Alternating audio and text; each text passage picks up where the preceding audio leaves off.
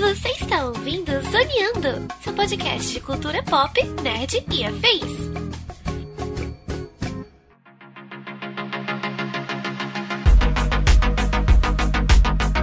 E começa mais um Zoneando Podcast, o seu podcast sobre cultura pop, nerd e afins, meus amigos. E aqui, host neste programa, aquele que Caso tivesse a oportunidade de voltar no tempo e falar com o meu eu do passado, avisaria que faculdade de publicidade não leva a nada.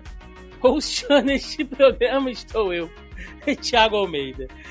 Juntamente comigo ele que em tantos anos trabalhando em um hospital nunca jamais viu um número tão grande de bebês tão horrorosos como em uma única cena de cinema, senhor Joaquim Ramos. E olha que tem umas crianças feias, hein? criança cara de joelho, né? Porra, né? Tem, tem, aquelas crianças que só a mãe mesmo pra amar, mas. é só o amor materno, né? Só o amor materno. É só dopamina e o amor materno que protege, mas. É. Cara, sinceramente, esse filme. A DC tá assim eu não esperava nada e ainda estou decepcionado. Aquelas frases de para-choque de caminhão, né? Fizemos tudo que podíamos e podíamos pouco. É, pô. E fechando a mesa de hoje, ou melhor, fechando a mesa hoje, né? Ele que participa conosco aqui, convidado pela primeira vez, este rapaz que pulou a muralha da fonte para levantar o bastião de Decereco Safado nesse programa de hoje, nosso querido Pedro Kobielski, o Kobe. Tudo bem, Kobe? Tudo bem, né? Onde a DC precisa ser defendida, nós do Muralha da Ponte temos que estar, lógico, né? Lógico, lógico, lógico. Não tem jeito, não tem jeito. Um abraço, Thiago, um abraço, Joca, todo mundo aí do podcast soneando e vamos falar, né? Alguém tem que defender o filme. Vamos, Ca vamos. Coube a mim essa tarefa. Então vamos tentar honrar o, honrar o manto. Sim, sim. Pois é, meus amigos, estamos aqui reunidos esta semana para falar deste filme, esta obra cinematográfica que é o filme do Flash. Né? The Flash, lançado aí em 2023, trazendo Ezra Miller, né? o terror do Havaí no papel aí do protagonista, o velocista escarlate da DC. Né? Vamos falar sobre CGI, vamos falar sobre confusão de produção, pré-produção, refilmagens e o multiverso mais doido que a DC fez até agora. É sobre isso que vamos falar no programa de hoje. Portanto, sem mais delongas e vamos ao cast.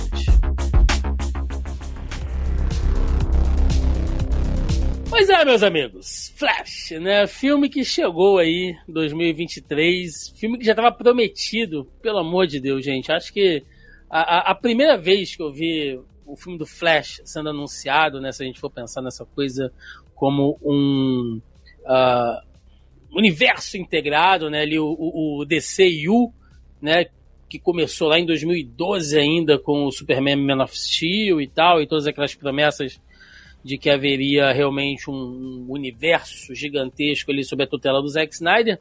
Se eu não me engano, foi na Comic Con 2016, cara que teve aquele grande painel ali com as datas, né? Dos filmes, a princípio Liga da Justiça seria dividida em duas partes, seria filme do Flash, Lanterna Verde, Cyborg e tal. E de lá para cá, quem acompanha essa história toda sabe é, o que aconteceu, né? Mas finalmente tivemos aí o filme do Flash que ele levantou muita discussão, né? Eu acho que assim é um filme que ele não foi bem Uh, monetariamente falando, né, de bilheteria, o filme não conseguiu se pagar. Né? Aliás, a Warner esse ano, quem diria, né, tá conseguindo realmente dar uma levantada no, no, no, fundo de capital aí com o filme da Barbie, né? Porque pelo menos o que saiu da DC esse ano, infelizmente, não tem ido muito bem, né? Tem dado aí uns, uns números uh, um tanto quanto problemáticos. Mas o Flash, que era um filme que a galera aguardava já há bastante tempo. Eu acho que foi um que sofreu bastante com isso. Então, é, antes da gente falar do filme, né, eu tô, eu tô fazendo uma, uma. Fiz uma mudança aqui, Kobe, que é o seguinte: a, primeiro a gente fala de todas as tretas, todas as polêmicas, pra gente poder falar dos filmes, porque senão a gente vai se perdendo no meio dessa maluquice, né? E aí eu já queria aproveitar que você tá aí de, de convidado, e é uma coisa muito legal que eu vi vocês falando lá no Muralha da Fonte, é, eu concordo muito com isso. Independente ou não se as pessoas gostam do universo do Zack Snyder, daquela proposta lá, lá do DCU, eu mesmo sou um cara que eu gosto de algumas coisas ali, outras nem tanto. Uh, mas uma coisa a gente tem que admitir, né? É, foram muitos problemas, bicho. Desde treta de produção até o Zack Snyder tendo que abandonar o projeto no meio, o Joss Whedon vindo, fazendo aquele aquela loucura que foi a liga dele e tal. Você é, acha que esse filme do Flash ele se tornou esse Frankenstein, né? É, é, muito por causa disso também, cara. As tretas da Warner, DC, isso. Tô falando extra filme, tá? Extra trabalho criativo, assim, coisas no seu entorno. Você acha que isso prejudicou o filme mais do que qualquer outra coisa? Então, Thiago, com toda certeza, né? É, eu acho que é, a qualidade do filme não explica a bilheteria dele. É, o Flash, com certeza, é um filme é, que foi um fracasso comercial, né? Talvez o maior fracasso da história da Warner nos seus 80 anos de existência.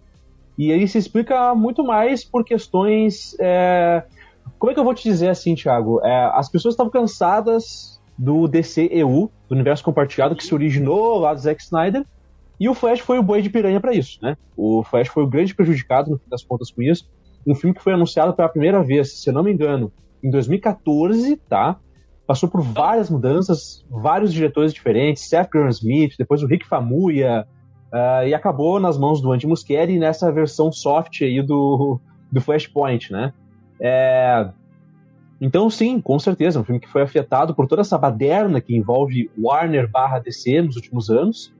Né? E assim, gente, qualidade do filme explicar o sucesso, fracasso ou não, gente, Transformers 3 tem um bilhão de bilheteria, então assim. Sim. É, não explica, certo? É, mesmo que o filme fosse ruim, que eu não acho que seja o caso, é, não explicaria um fracasso tão gigante, né? Foi um filme muito caro também, né? É, é, esquecer o outro ponto que a gente pode debater, se o chefe da casa e o Thiago permitir. Claro. Mas a gente está vivendo uma, uma realidade insustentável, né? A gente está tendo aí 10 filmes de heróis por ano e todos custam 200 milhões de dólares, né? Isso é uma coisa insustentável a longo prazo. Tanto que... são projetados para. E o problema não é que todos custarem X milhões de dólares, sabe? A gente tem filmes caros todo ano. Mas quando você faz um, sei lá, um, sei lá, um Resgate Soldado Ryan, ele, ele é projetado para se pagar. Né? Sim. Você tem uma porrada de comédia romântica que custa duas jujuba ao longo do ano para você poder ter um filme desse que vá se pagar, basicamente. Sim, recentemente nós tivemos o, o, caso desse filme de terror australiano, né? Que ele custou 4 milhões de dólares, né? E no primeiro final de semana nos Estados Unidos ele fez 10. Então, é, não. E, né? assim, é, é, todo esse universo paranormal, né? Eu esqueci agora o sobrenatural. Esqueci, eu esqueci. Annabelle. Invocação do ah, mal. O, o, o... Invoca verso. The Conjuring Verse, né? Do, isso, do... isso, isso. É o Invoca verso. Invoca é. que, cara, são filmes muito baratos que tem uma boa rentabilidade. Eles não vão fazer um bilhão, etc e eles servem para levantar caixa pro estúdio, para se dedicar a algumas outras coisas e tal, projetos de diretor, projetos de produtor, etc. essa é a roda normal da. da é, da... sim. A questão é que essa fanfarra, essa farra de filmes de super-herói, ela vai acabar em algum momento. Vai. Não só porque não. o público vai cansar, mas porque vai se tornar insustentável para a indústria, certo? Sim. O problema maior é, é esse, essa parada de todo filme de super-herói tem que ser a maior bilheteria da história. Então, pois tem que é. Fazer, tem que fazer o tem que fazer um bilhão, depois tem que fazer dois bilhões, depois... Cara, é impossível. Mas você Não sabe qual é o lance progressão também, geométrica Joca? do mundo. Acabou Sim. um pouco um certo é, é, é, parece mó papo de, de, de, nerd chato isso, né? Mas é, é o padrão de qualidade caiu bastante nas últimas obras de cinema de super-herói como um todo, porque começou a ser feita uma coisa sob demanda. E eu não estou falando aqui por puro reiterismo, não, tá? É, se a gente for pensar, ó, tem a questão uh, do. Se a gente for pegar a Marvel, né, como exemplo, tem a questão do, do uso de CGI, né, lá dos profissionais de EFX, que ficaram sobrecarregados, a galera não aguentava mais, vagabundo pirando, sabe? Tendo nota dizendo: a gente não tá dando conta desses prazos malucos da Marvel, de ter que fazer mudança, um monte de coisa. A gente viu isso na, na no resultado final de algumas obras, né, dessas últimas obras, que o nível de CGI caiu drasticamente. Né? É, tem uma, um, uma dificuldade de roteiro também, né, que é uma coisa que a greve dos roteiristas também tem pedido muito isso, muita adaptação, muita refilmagem. Isso tem prejudicado muito aí, já falando da Warner. Então, como um todo, tem se entregue. Sim, o próprio James Gunn, né, Thiago? Sim, o próprio James Gunn, né, Thiago, falou que. Ele não disse qual filme era, mas ele disse que teve conhecimento, né, de filmes que começaram a ser gravados e o terceiro ato não estava escrito. Sim. Pô, a gente tem então, aí. Então, como é que tu vai. O Blade, cara, que tá sofrendo, né, com, com um ator do nível do. Ah do Mahershala Ali, sabe? A, agora entrou também a menina lá do Pearl, a Mia Goff, né? Nomes grandes que estão na, na indústria então agora é filme que não tem roteiro, sabe? Tem 13 páginas de roteiro, gente. Pelo amor de Deus, assim. Né? Então, é, isso é complicado.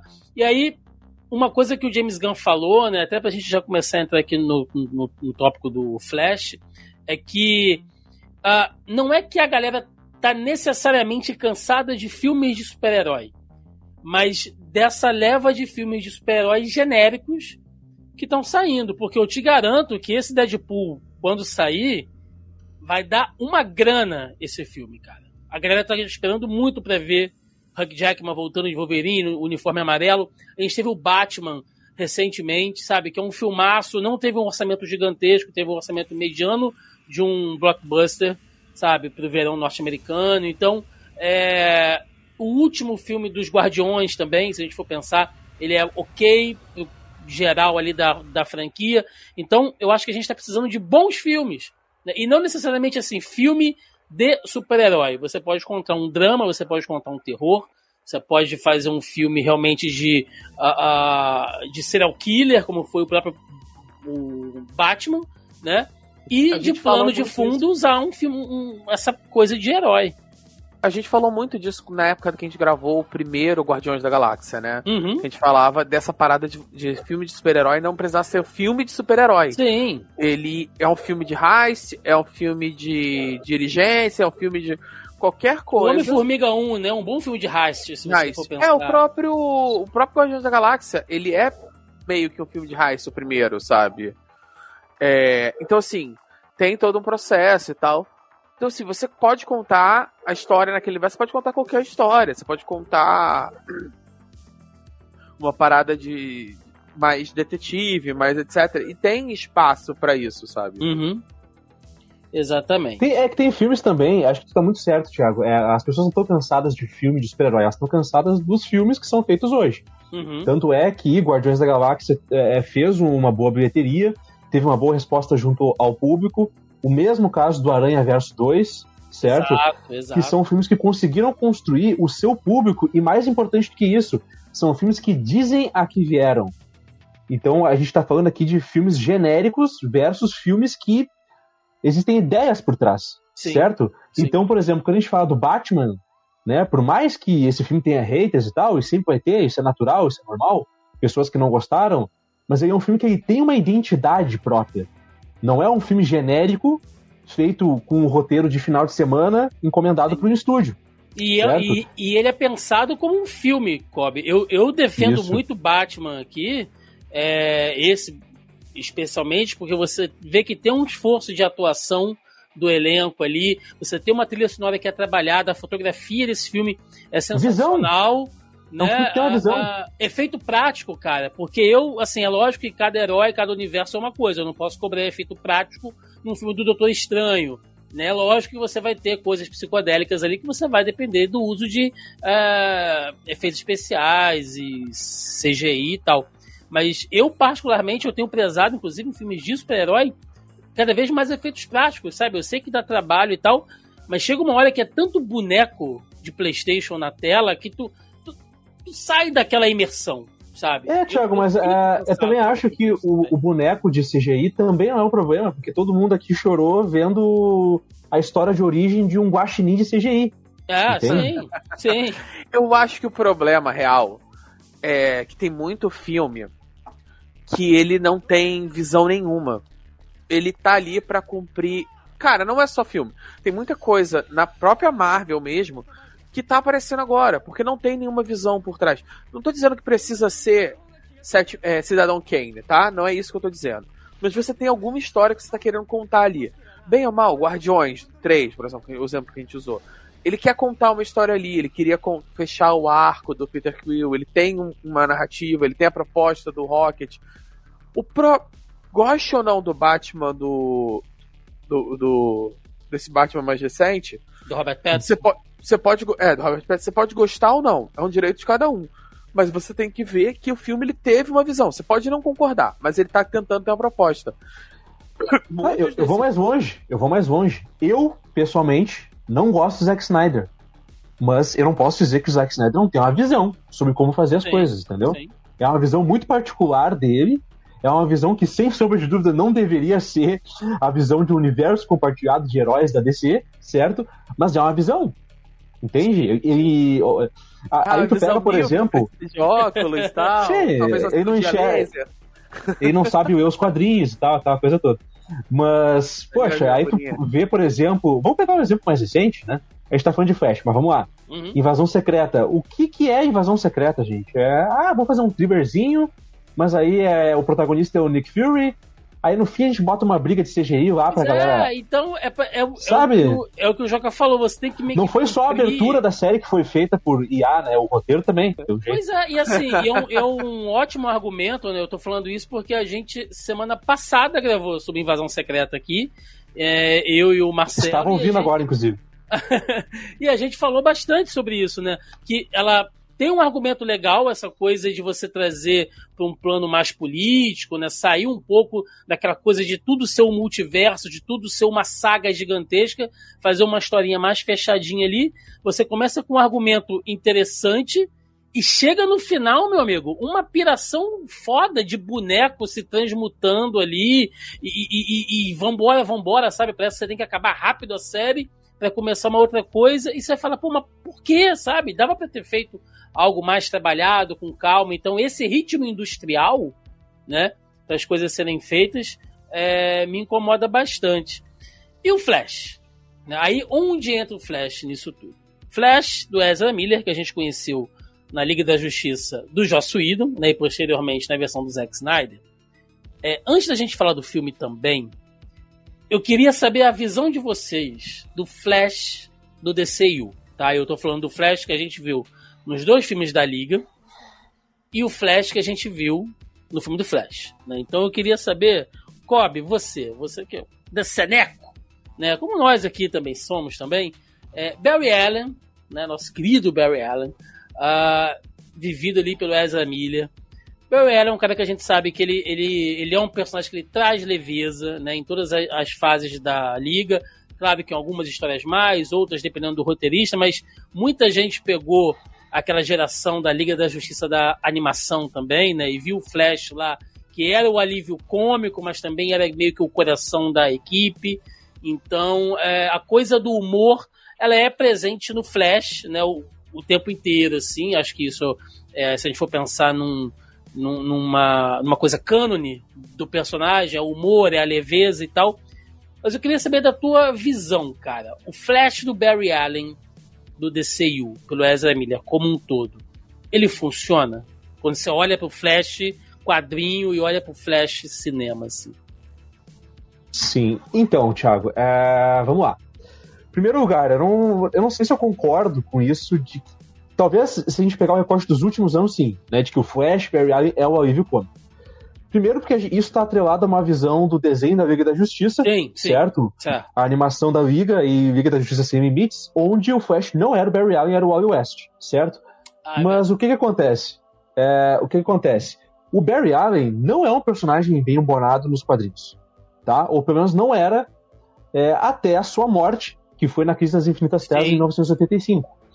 É, o Flash, gente, ele é um é, inspetor de polícia que anda de gravata borboleta e camisa xadrez, certo?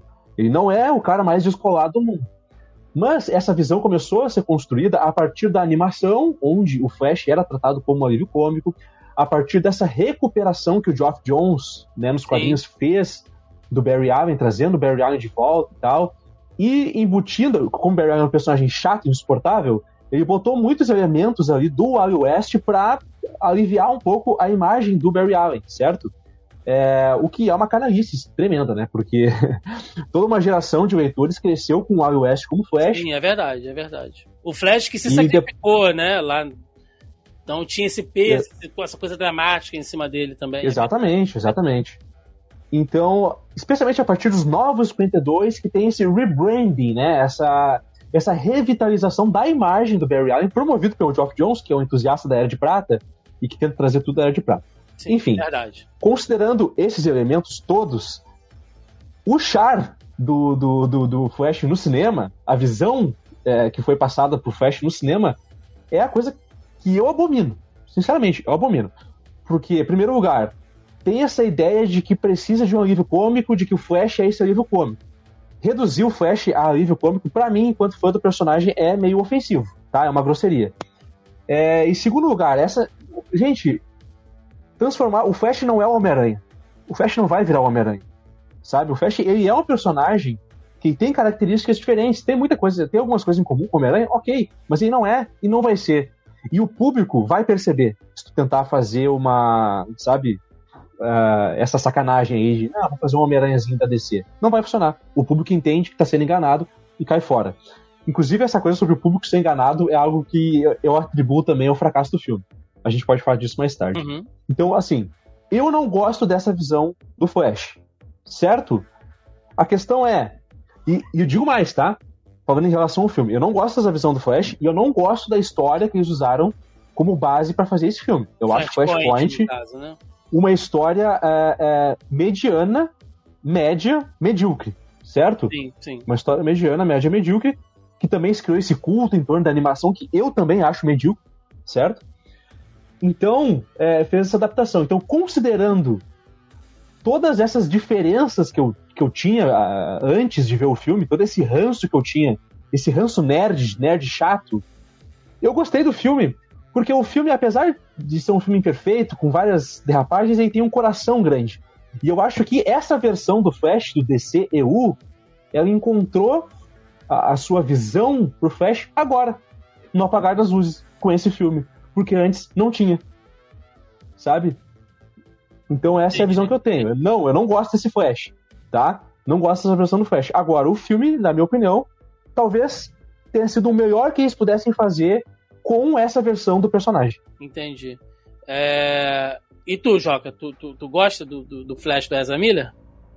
Pô, vou, vou, eu vou, antes de eu fazer o discurso, vamos começar com a resposta curta, né? Não, eu não gosto do Flash do Ezra Miller. eu concordo que eu acho que é um problema que, principalmente desde o desenho da Liga, né, na real, uhum, uhum. a gente tem o Flash como o Wally West.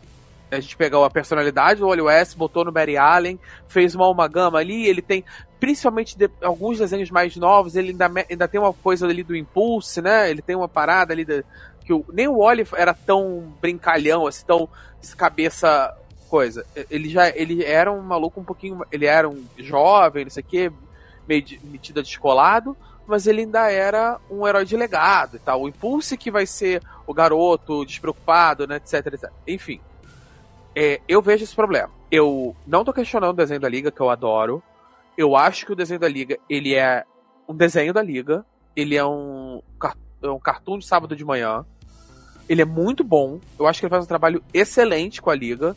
Mas ele precisava fazer alterações para o que ele é. Ele não é uma transposição do quadrinho. Certo. Ele é uma nova obra com isso. Então você vai ter o John Stewart no lugar do Hal Jordan. Você tem o Barry com essa personalidade do Wally. Você tem ali alguns processos para poder a dinâmica fluir. No quadrinho, particularmente, todo mundo é muito mais sério, né? Principalmente nos quadrinhos mais antigos. Você tinha essa coisa mais. Todo mundo é muito paladinesco, sério. O, Bar o, o Barry. O, Barry Allen, né? Ele é o super-herói que tem uma brincadeira, o, o arqueiro tal, algumas coisas. falam que é, o, o Barry Allen é o cara que vai salvar o mundo e para pra ligar pra esposa pra avisar que vai atrasar pro jantar. Entendeu? É. Ele é o cara, ele é o cara de gravata borboleta da liga, sabe? Ele é o cara, ele é o cara certinho, ele é o cara família, ele é o cara responsável no trabalho, ele é o maluco que salva o mundo e não atrasa o trabalho, sabe?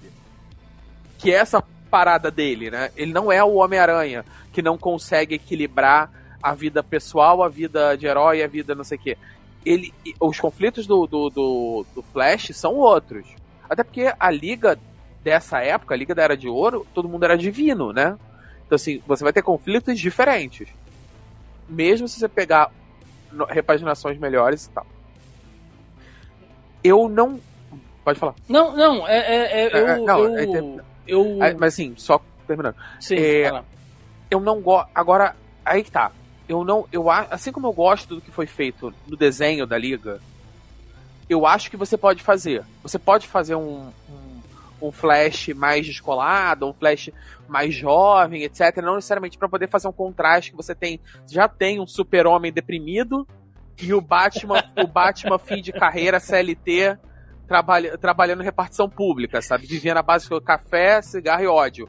Então, assim, você já tem uma galera triste pra caralho. Então você pode fazer esse contraste, só que não é bem feito. Esse, o meu, meu principal problema é as piadas são ruins. O humor, de modo geral, do Flash é um humor de, de, de jardim de infância. É uma parada que, que, é que não, não, só é, não só é ruim, como é constrangedora. E assim, e o Ezra Miller, ele tenta colocar um. Eu não. Eu, eu- tudo que eu vi dele é meio dramático, então eu não sei se ele não tinha um background de humor, então eu não sei, não acompanho tanto a carreira dele assim. Mas ele tenta botar uma comédia física ali meio. Ha! E fica fora, fica muito perdido, fica uma coisa quase CW, sabe? De, de, de, de- pastelão. E, Pô, e- vou, vou, vou te dizer que nem a CW usa essas piadas aí, cara. Mas eu acho Cara. que o humor da CW é involuntário, né? É... Pela tosquice da produção e tal.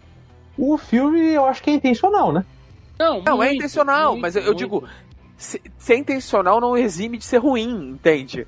Mas De jeito isso já nenhum, vem, não. Isso já vem lá da liga. Porque ele faz um monte de piada, assim, terrível. É, no, no Snyder Cut é um pouco menos doloroso. Mas na versão do Joss Whedon, do. É, do- É, é do Idon. é, do- O Josueldon, é. É. é, a versão do Joss Whedon é terrível. Ele faz piada de cair com a mão no peito da Mulher Maravilha, Mas sabe? então, Joca, era isso que eu ia falar. É, é, eu vejo hoje, eu vejo três flashes completamente diferentes do Ezra Miller. Você tem o flash do Joss Whedon, que é um imbecil, tá? É, é, ele tá o tempo inteiro igual um cachorro assustado, ele tem medo de tocar em qualquer coisa. O Batman pede pra ele ajudar a fazer as coisas, ele tá com medo de ajudar. Gente, o Barry Allen pode ser qualquer coisa, ele pode ser o cara ali, engomadinho e tal. Mas o Barry, ele sempre teve, por mais que ele não tenha um senso de humor como o do Wally e tal, mas ele sempre foi um cara que tava na linha de frente, ele tem esse Destemido, né? do herói, era o destemido, era o coração sempre ali. E você vê um Barry Allen covarde, como ele é muitas vezes, sabe? Ele tem medo de agir, ele tá inseguro o tempo inteiro. Então, o Flash do Joss Whedon é terrível. Aí vem o Flash do Snyder Cut, como você falou, é um pouco menos isso. Então eu acho que funciona ali em alguns, alguns momentos. Aquele final, né, é, do Snyder Cut, ali eu vi um pouco do Flash também, sabe? Do Flash que toma pra ele que ele precisa fazer aquilo ali, mesmo que, que, que seja a última coisa que ele faça. Mas ele vai se esforçar ao máximo, mesmo que tal- talvez não tenha sido muito bem executado. Mas eu ainda gosto um pouco do Snyder Cut, tá? E aí chega no filme do Flash, eu acho que é isso que o Kobe falou. Quando o filme do Flash termina, até porque fora todas as tretas, todas as coisas, todos os problemas, o Ezra Miller é um bom ator. Aquele final dele ali, cara, chorando com a mãe, abraçando, aquilo é, sabe, é um pouco emocionante ali. Ele tá, pô, se responsabilizando pela morte da mãe, né? Então você entende aquele final quando ele tá interagindo com ele mesmo, né, naquele ali dentro da Speed Force, né, que ele tá falando, cara, desiste. Já era, né? Você vê que ele tá entregando, ele tá colocando uma expressão, ele tá ali eu vi um pouco do Flash também, Né, do cara que fez tudo o que ele podia e se esforçou, e mesmo que ele sofra, ele vai carregar aquele fardo. Então, porra, são três flashes diferentes. Mas no começo desse filme, cara, voltou a ser a porra do flash do Joss. Isso para mim é, é, é, me incomoda, porque.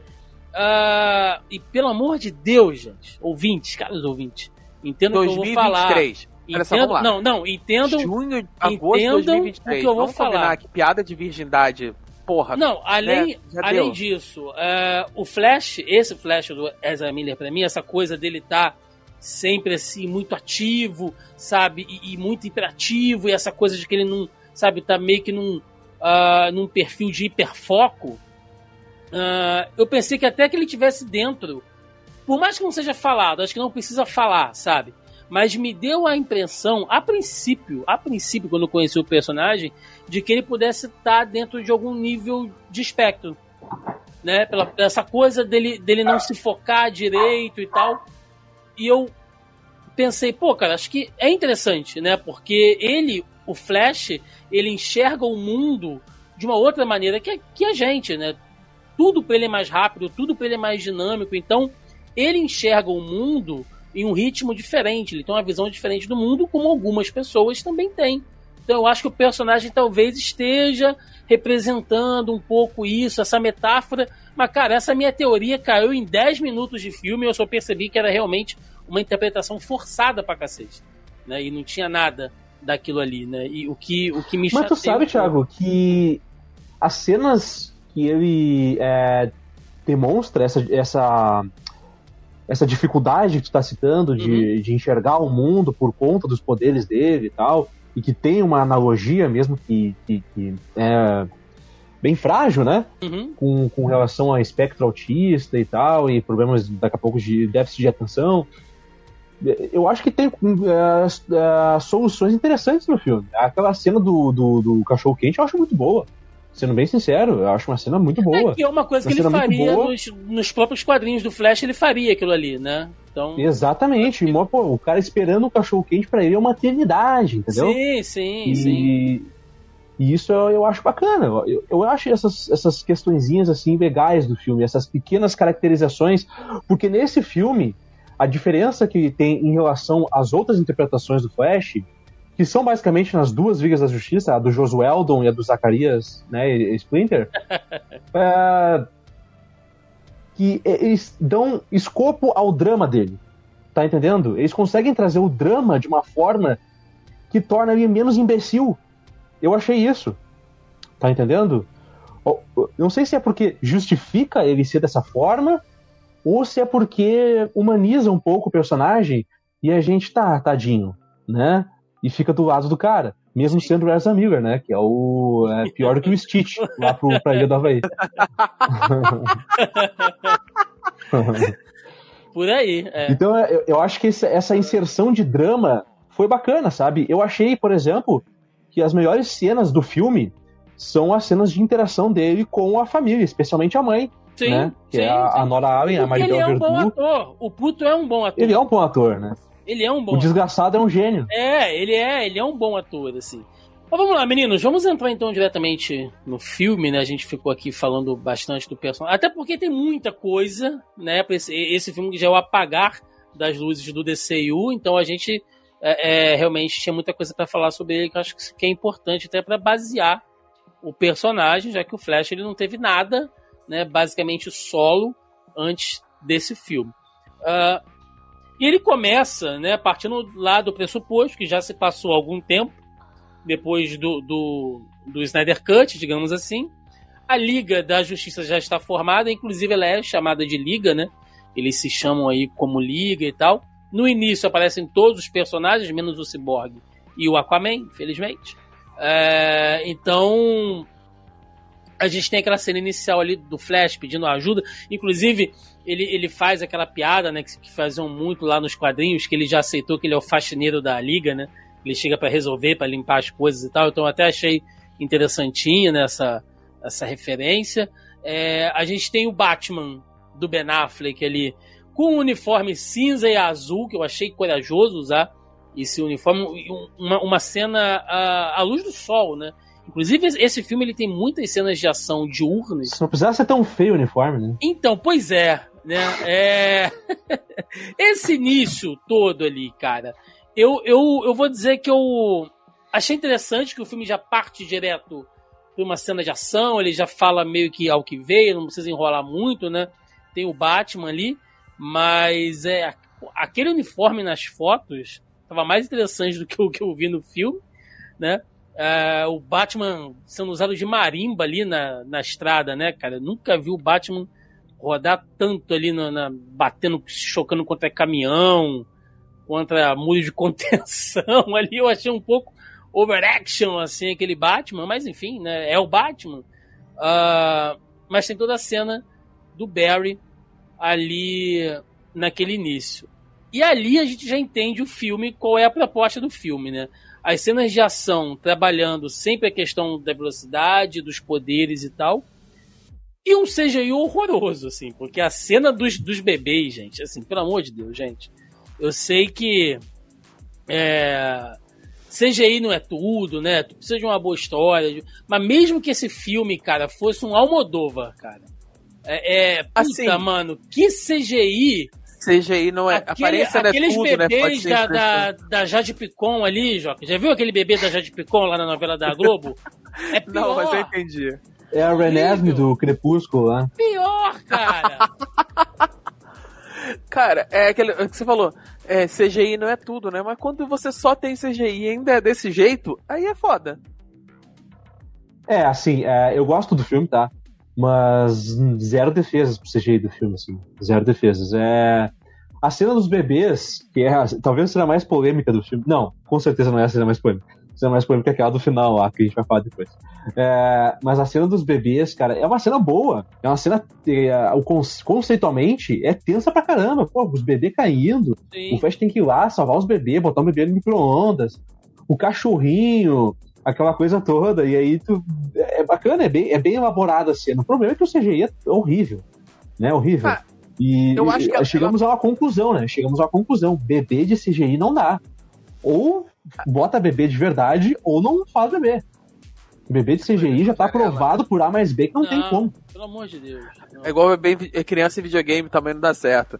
É, fica aparecendo uns gnomos esquisitos.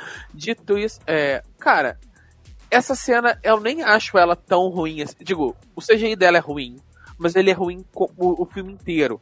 Eu acho ela até uma introdução interessante. Tem a brincadeira, né, da cena do cachorro quente, que ele fica desesperado. Ele vai, resolve tudo.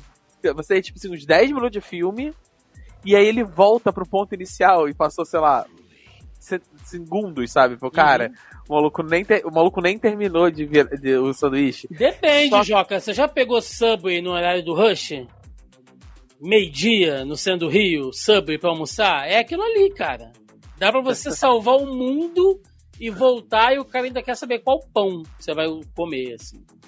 Assim, mas eu acho que ela tem um conceito interessante, que é uma parada. Ela, ela, ela o Flash toma várias atitudes ali que você acha meio. Por que ele não só pega, sabe? Por que ele não faz. Por que ele faz aquela firula toda, abre, não sei o quê? E aí vai explicar lá na frente, ele retoma quando ele vai ensinar os poderes pro outro Flash.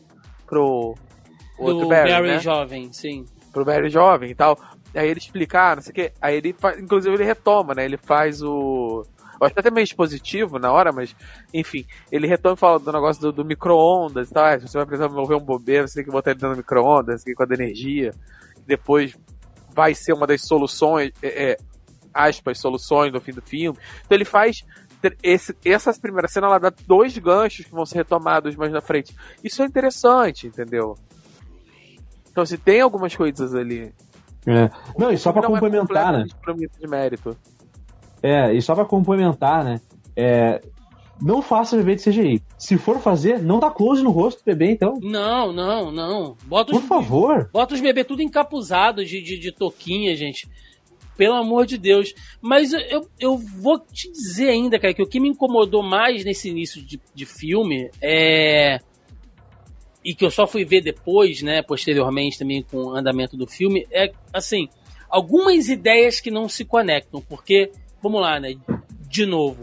Uh, me incomoda, né, sem querer ser repetitivo, essa coisa do, do, da atuação forçada às vezes, né, em alguns pontos que eu acho, do Ezra Miller, é, mas talvez ele tenha sido dirigido para ser dessa forma, enfim, uh, não sei se é o caso, mas uh, em uma cena, ou melhor, na mesma cena, ele tá agindo como um completo despreparado, ele já tá com o um uniforme todo, sabe, high-tech, todo pronto para para que ele possa utilizar os poderes dele sem acumular energia e tal, não sei o quê. E ele ainda tá aquele mesmo Flash que ele tem que perguntar pro Batman o que ele tem que fazer. Sabe? Batman, eu faço o quê? Não, você salva o pessoal ali. Ah, tá, mas e agora? Eu faço o quê? Bicho! Tu é um Flash, cara. Tu podia ter chegado ali, pegado aqueles bandidos, salvado as crianças, feito a porra toda. É, é, é um personagem extremamente Deus Ex Machina, assim, quando ele tá no seu nível de poder máximo. É lógico que se o filme fosse assim o tempo inteiro, não vai existir um desafio nenhum. Eu entendo isso. Porém, quando ele ativa aquele senso lá, quando ele entra em foco, né, com a Speed Force, digamos assim, que é aquela cena lá dos bebês e tal, se você pensar o cálculo físico, matemático que ele faz em questões de segundos ali, tu pensa, caralho, esse, esse, cara tá vendo. Sabe aquele meme da Nazaré, né? Aquele monte de equação vindo aqui assim? Ele enxerga o mundo assim, sabe? Ele tá o tempo inteiro fazendo cálculos aritméticos ali. Esse cara não pode ser idiota, né? Esse cara não pode ser um imbecil, cara. Ele não pode ser um idiota assim. Aí quando termina a cena, ele, ai, Batman, eu faço o quê, mano? Velho, como assim, mano? Você usou uma genialidade aqui. E o personagem muda, assim, uma chave, ele muda. E a outra coisa, Joca, já, já vou deixar você falar, que já me incomodou, a primeira coisa que, que eu vi foi aquele reloginho estomacal do Flash. Aquele medidor de energia dele ali, tipo, não, eu, eu preciso comer, porque. Isso é uma coisa que tem no Flash, ele gasta as calorias, uma piada que é recorrente e tal. Botava aquele medidor de energia ali pra mostrar, ele tá ficando fraco, né? Então ele precisa comer para ativar o poder. Tá, Beleza. Crayon pro público, né? É, Olha, é, é, é, tiveram que desenhar pro público entender. Eu já achei meio forçado, mas ok.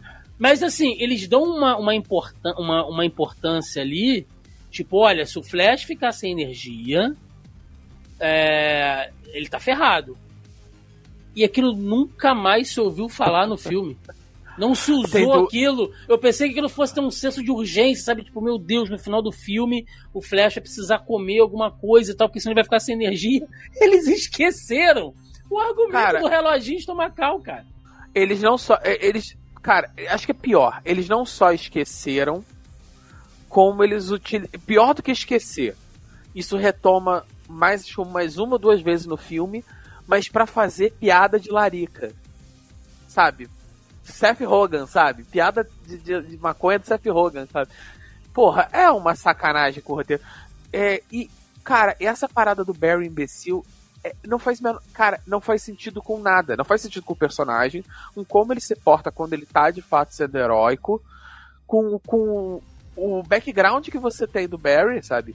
Que ele é o cara, não sei o que, perdeu os pais, e aí ele, ele foi um aluno modelo, entrou mais cedo na faculdade, saiu imediatamente da faculdade com honras e méritos, direto pro departamento de polícia para resolver o negócio do pai. E ele, tipo assim, é, é, dito que ele só tá ali naquela posição, que ele podia estar num lugar muito melhor, que ele é um bom, um bom químico, né? não lembro qual é a formação específica dele.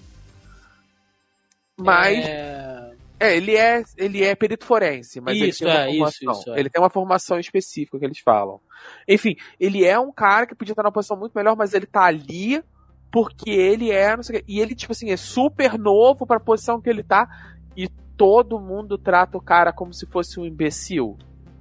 O maluco, tipo assim, sei lá, passou na faculdade com 16 anos, passou no concurso pra Polícia Federal com 21 e todo mundo acha o cara um imbecil. O cara é chacota dos estagiários, assim, cara. Tipo, uma, um, e outra, ele não é estagiário. Os, os caras são estagiários e ele é o perito forense, ele é mais novo que todo mundo.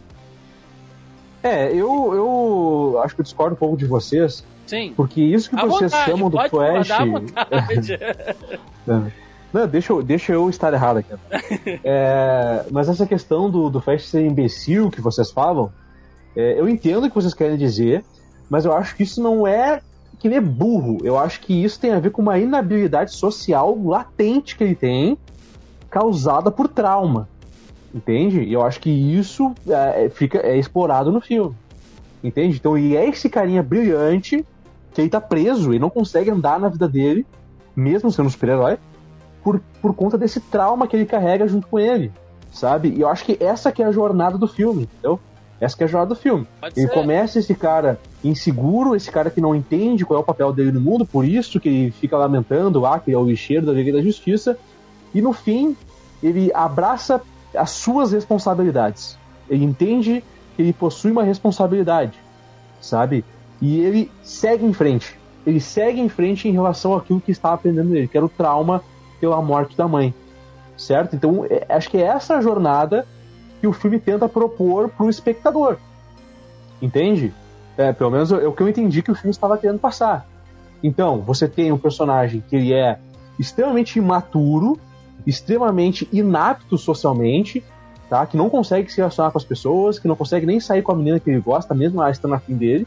Tá, mas vamos, Certo. vamos, vamos combinar. E a partir do momento, só para completar aqui o Sim, raciocínio, sim, sim. e a partir do momento que ele é, descobre que a mãe dele tá morta, vai permanecer morta, não tem nada que ele possa fazer com isso, e que ele tem condições de tentar salvar o pai dele, tirar o pai dele da prisão, ele segue em frente com a vida dele. Sim. Então foi isso que eu entendi. Não, ok, mas só, só pra não perder aqui, o- já que você falou, pra não esquecer, vamos combinar também que a Iris foi bem babaca com ele ali, a primeira vez que ela encontra com ele, né, cara? Que ela vê como uma jornalista ali, completamente. Jornalista. possível. Jornalista é Vai uma confiar foda, né, cara? Jornalista. Caráter de jornalista? Não tem como, o cara. jornalista. Secretário de comunicação tem que acabar. Não, brincadeira, gente. Então, é. é... Eu falei, Eu não tô brincando. que menina babaca, né? Quando ela apareceu ali. Mas e o seu pai, hein? Vai sair quando, né? É... Mas pode ser, Kobe, assim. é, Eu, eu, eu, só- eu só gostaria que o personagem. Talvez seja uma percepção mais limitada minha, mas que essa linha de desenvolvimento que você tá, tá dizendo, na minha visão, ela não foi uma linha reta e nem foi uma linha curva, ela foi uma linha assim, ó, zigue-zagueando. Sabe? Que hora ele, hora ele vai nessa e hora ele volta pra esse jeitão, tipo, ai meu Deus, né? eu- Meio Scooby-Doo, sabe? Correndo pra um lado e pro outro, assim, o que eu faço, o que eu faço e tal. É, é- é- essa instabilidade, essa é a palavra que eu achar. Essa instabilidade na atuação me incomodou, mas é porque eu também sou chato pra caralho, então pode ser isso também. Mas não, mas eu assim, acho- Thiago, eu- se tem uma coisa que eu concordo contigo, é que o, o Ezra Miller, que é um grande ator, e acho que Sim. eu, e tu- é, eu e tu, é, nós todos é, é, concordamos com isso, Uhum. mas ele não encontrou o tom do segundo Barry, né? O Barry do, do passado. Não, O Barry do passado, esse sim é completamente imbecil, né? E eu acho que os piores momentos do filme são os momentos que envolvem ele, é certo? terrível. é Esse terrível. segundo Barry Allen.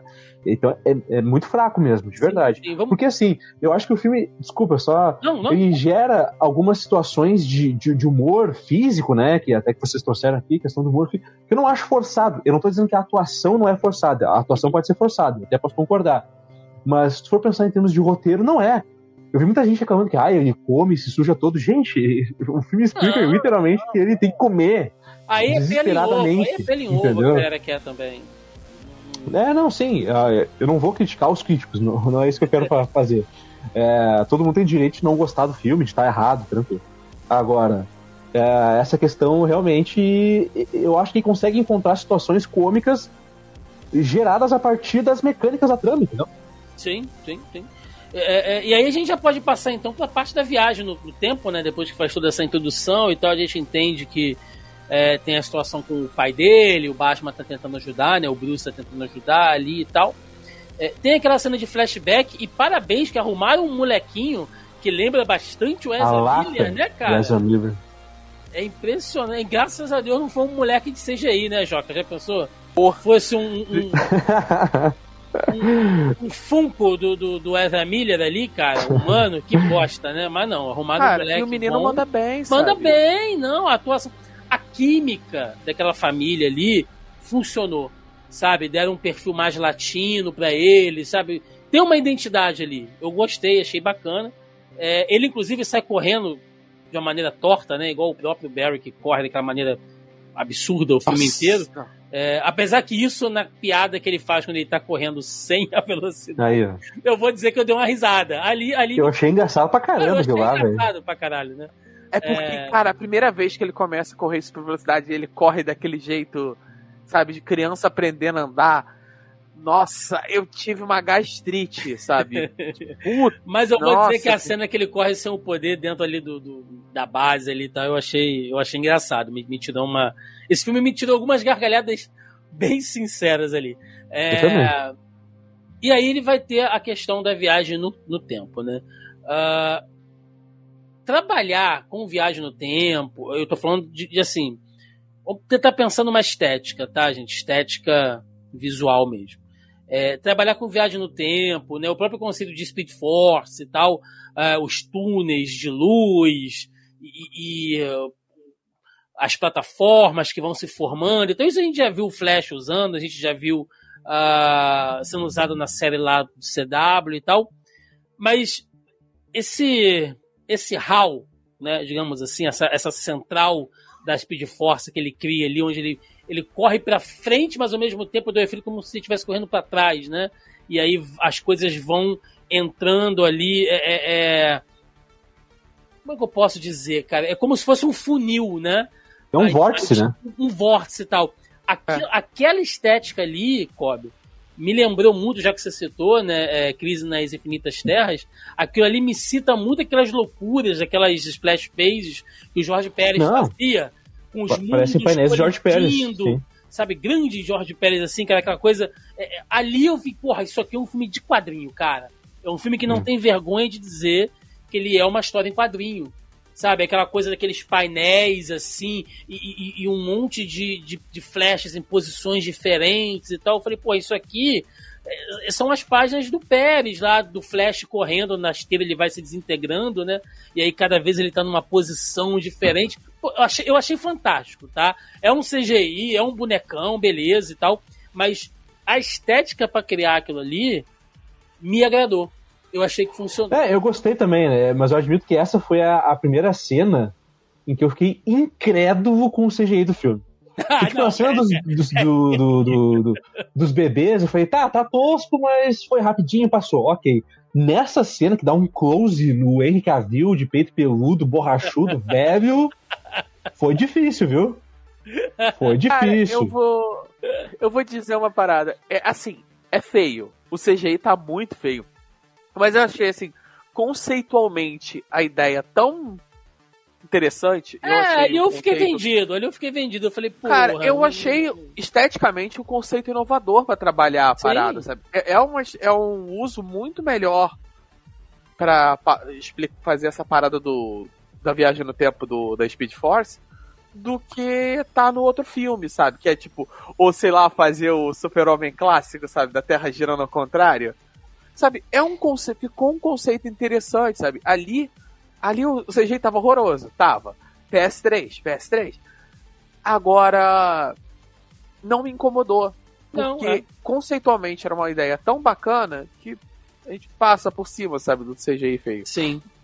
E aí tem não, um. Mas, ponto, mas segundo o diretor do filme foi proposital, né? ah, Essa é boa, é, né? Claro, claro, claro. Essa é boa demais. Uh, e aí a gente tem o encontro dos dois Flashes, né? Uh, o Flash novo, o Flash velho e tal. E se eu já achava o Flash do Ezra Miller, o Flash normal, uh, meio irritante às vezes, o Flash jovem é insuportável, cara. Que personagem insuportável. Ele é tão insuportável que o Flash velho ele passa a ser mais próximo com Barry Allen, assim que a gente conhece, o cara que é mais preocupado, é mais centrado ali, né? Ele, ele tem um senso de urgência para fazer as coisas. Sim. Eu fiquei pensando, falei, mano, olha como é que esse filho da puta consegue mudar a cara de atuação. Por que ele não é sempre assim? Ele precisou ver que ele era um escroto, irritante, para poder ser um pouco mais tranquilo, né? Então, é, e ok que o, que, que, que o Barry jovem ele ele tem um papel, ele é irritante, ele é imaturo uh, por uma razão que a gente vai entender lá no final do filme. Né? Ele não aceita as coisas do jeito que tem que ser e tal, e isso faz com que algumas decisões sejam tomadas, ok. Mas olha, é irritante, cara, é irritante, cara. Tava vendo com a minha mulher, olhou assim e falou: bicho, eu não aguento mais ouvir esse cara falando, assim, né?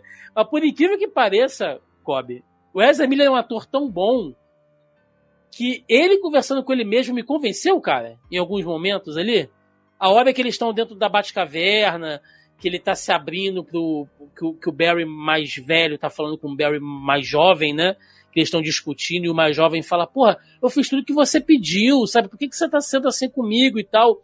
Ele dá uma respirada, bota a mão no ombro dele e fala: Não, realmente, eu tô me excedendo e tal. Tipo, uma coisa de irmão mais velho e irmão mais novo. O puto não me convenceu, cara. Ele é um bom é. ator. Vou te falar que a química dos dois funcionou para mim. Eu tenho Não, ele é bom. Né? Eu tenho problemas com o roteiro, tá? Mas nesse aspecto, eu, eu tenho um problema em como eles resolveram abordar o Flashpoint. Eu também eu tenho um problema eles quererem abordar o Flashpoint nesse ponto do DCU. Eu tenho um problema de quão mercadológico é essa coisa de multiverso atualmente, enquanto eles estão, perdão do anglinismo, weaponizing, a, militarizando, sei lá, é, a nostalgia marcializando a nostalgia, sabe? para usar como uma ferramenta. Só que assim, o Wesley consegue me convencer que são dois atores em cena. Consegue. Consegue. É, é, e isso é difícil pra cacete, sabe? Ele consegue te convencer que são duas pessoas distintas. São a mesma pessoa e são duas pessoas distintas que estão em cena, sabe? Isso é difícil. Em todos os problemas do filme, isso é um, e aí, senhores, nós temos a chegada do, do, do Batman do Michael Keaton. Né? Finalmente, ali o, o Bat Keaton, que é um cara que eu, que eu tenho assim, um, um, um extremo respeito, né? Acho que todo mundo que viveu a, a Batmania ali, né, do, do, do, final dos anos 80, nos 90 e tal. Eu gosto dos filmes do, do Michael Keaton, né? Tem, tenho é muito melhor do que veio depois nos anos 90 ali, Jesus Cristo, né, cara? Eu gosto, eu gosto até daquela visão conceitual lá do, do uh, Batman Retorno, né? Aquela coisa meio Tim Burton ali na loucura foda dele ali. Eu, eu, eu, eu gosto, né? Uh, mas aqui foi a aposta do estúdio, né, gente? Pelo amor de Deus, né? A gente tem que trazer isso aqui. E eu posso estar enganado, tá? Vocês podem é, me, me, me completar aí, mas eu acho que a ideia de trazer o Michael Keaton, lembrando que esse filme passou por um monte de reformulações, né, gente? A ideia de trazer o Michael Keaton não estava no roteiro original. Eu acho que isso veio a partir do, do que foi feito com os Homens-Aranha. Na minha cabeça, assim, eu acho que eles enxergaram um potencial de trazer. Porque até aquele momento não havia falado nada, não havia cogitado nada. Né? Mas eu acho que funcionou. O que, que você achou do, do, do Batman do Michael Keaton, Kobe, nesse, nesse filme? Uh, eu gosto do, do, Michael Keaton como Batman. É, não sou o maior fã dos filmes do, do, Tim Burton. Existe um revisionismo histórico na internet que eu combato diariamente. É mesmo? Quer dizer que os filmes do Tim Burton são melhores que o do Christopher Nolan, não é não? Não, é que vocês não, não viveram na época para saber. Né? Enfim, mas beleza, tudo bem. É, eu gosto eu gosto da maneira, do ponto como coloco ele no filme. Eu achei que faltou um pouco de roteiro ali, sabe? Faltou um pouco de estofo. Sabe, tipo, tá, mas por que, que ele tá dessa, desse jeito? Por que ele tá assim? Entende? É, é uma solução muito fácil, sabe? Não é a primeira vez que a gente vê um Batman aposentado, velho, desacreditado da vida, que por conta de uma pessoa resolve voltar. A gente já viu isso milhares de vezes na história do Batman, sabe? Só que essa o vácuo que existe de roteiro é preenchido pelo talento da atuação do Michael Keaton, né? Que é um cara sensacional, é, com o tempo se tornou um ator melhor ainda, né? Tanto que os melhores papéis da carreira do Michael Keaton são de, sei lá, 20 anos pra cá. Então, realmente, a gente tem uma, uma, uma atuação imponente dele. E ele me convenceu como esse mentor, sabe, do Barry Allen. Cara, é, vai devagar. Inclusive, a, a, a, como tratar o rapazinho ali, né? O, o outro Barry Allen insuportável. Dá uma maneirada com ele e tal. Achei bacana isso, sabe? E, cara, tem aquela coisa que eu sempre implico com os filmes, né? Até nos filmes do Christopher Nolan que eu gosto. E é uma coisa do Batman ser burro, né? O Batman é burro, porque a primeira vez que ele morre, ele, tá, ele entra com a nave direto no campo de força do, do, do Zord, sabe? O Batman vai morrer desse jeito, cara. Não dá, né? Travou ali a porta pra ele sair do, do avião. Depois ele. Mas, poxa. Cara, é, é um Batman hamster, né? Porque ele fica arranjando vários jeitos de se matar ao longo daquela luta, né? Porque ele não pode ver uma Ah. oportunidade de, de- de se matar, que ele se mata. Que é, ah, não, peraí, deixa eu jogar É, o Batman Tom King, né? Suicida. É, deixa eu jogar o esse meu, meu Não avião fala mal do Batman do colosso King. alienígena de 4 de quatro metros de altura que arremessou um tanque como se fosse feito de isopor. Mas vamos tacar o avião, vai que dá certo. Que, que pode dar É, e as cenas de ação são muito boas, né? Eu tava cagando que era um senhorzinho de 70 anos ali naquela roupa batendo os outros, porque ficou tão bom que eu fiquei, porra, não tem como. Ah, então sim, cara, acho que o Michael Keaton. Eu não acho que é a melhor coisa do filme, é, eu discordo nesse ponto.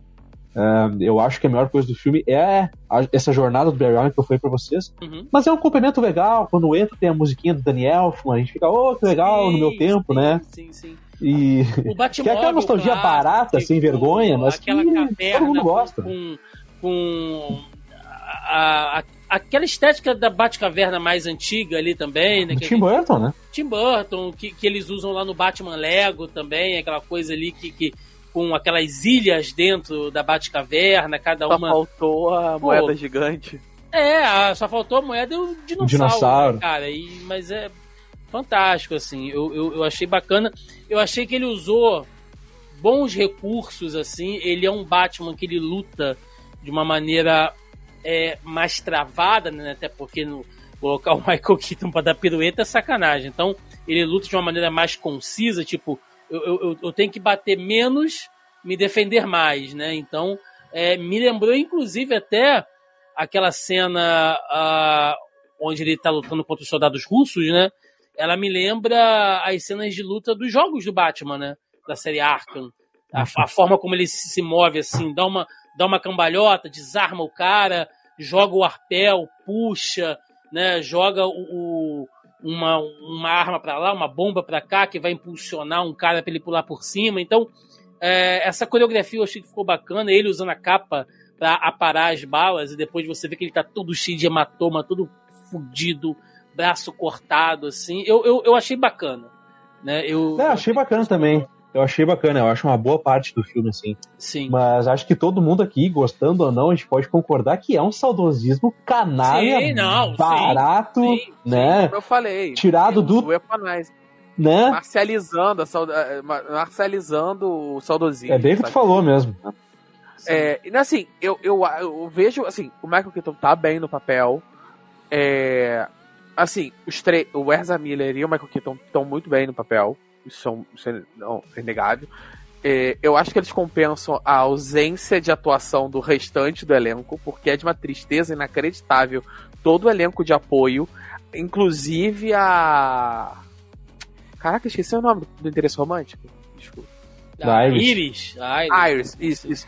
O, inclusive a a Iris, Nossa Senhora, curso, malhação. É, entendeu? tá, tá bem. Difícil, difícil. Ah, então, assim, os dois tudo bem. Mas uma parada que eu achei interessante é o conceito de por que, que o Batman aposentou nesse mundo. Né? Eles mostram ali que é um Batman que aposentou porque ele resolveu o problema de Gotham. Ele não tem mais o que fazer. Ele É, as pessoas não precisam mais de mim, né? As pessoas não É, precisam mais de mim.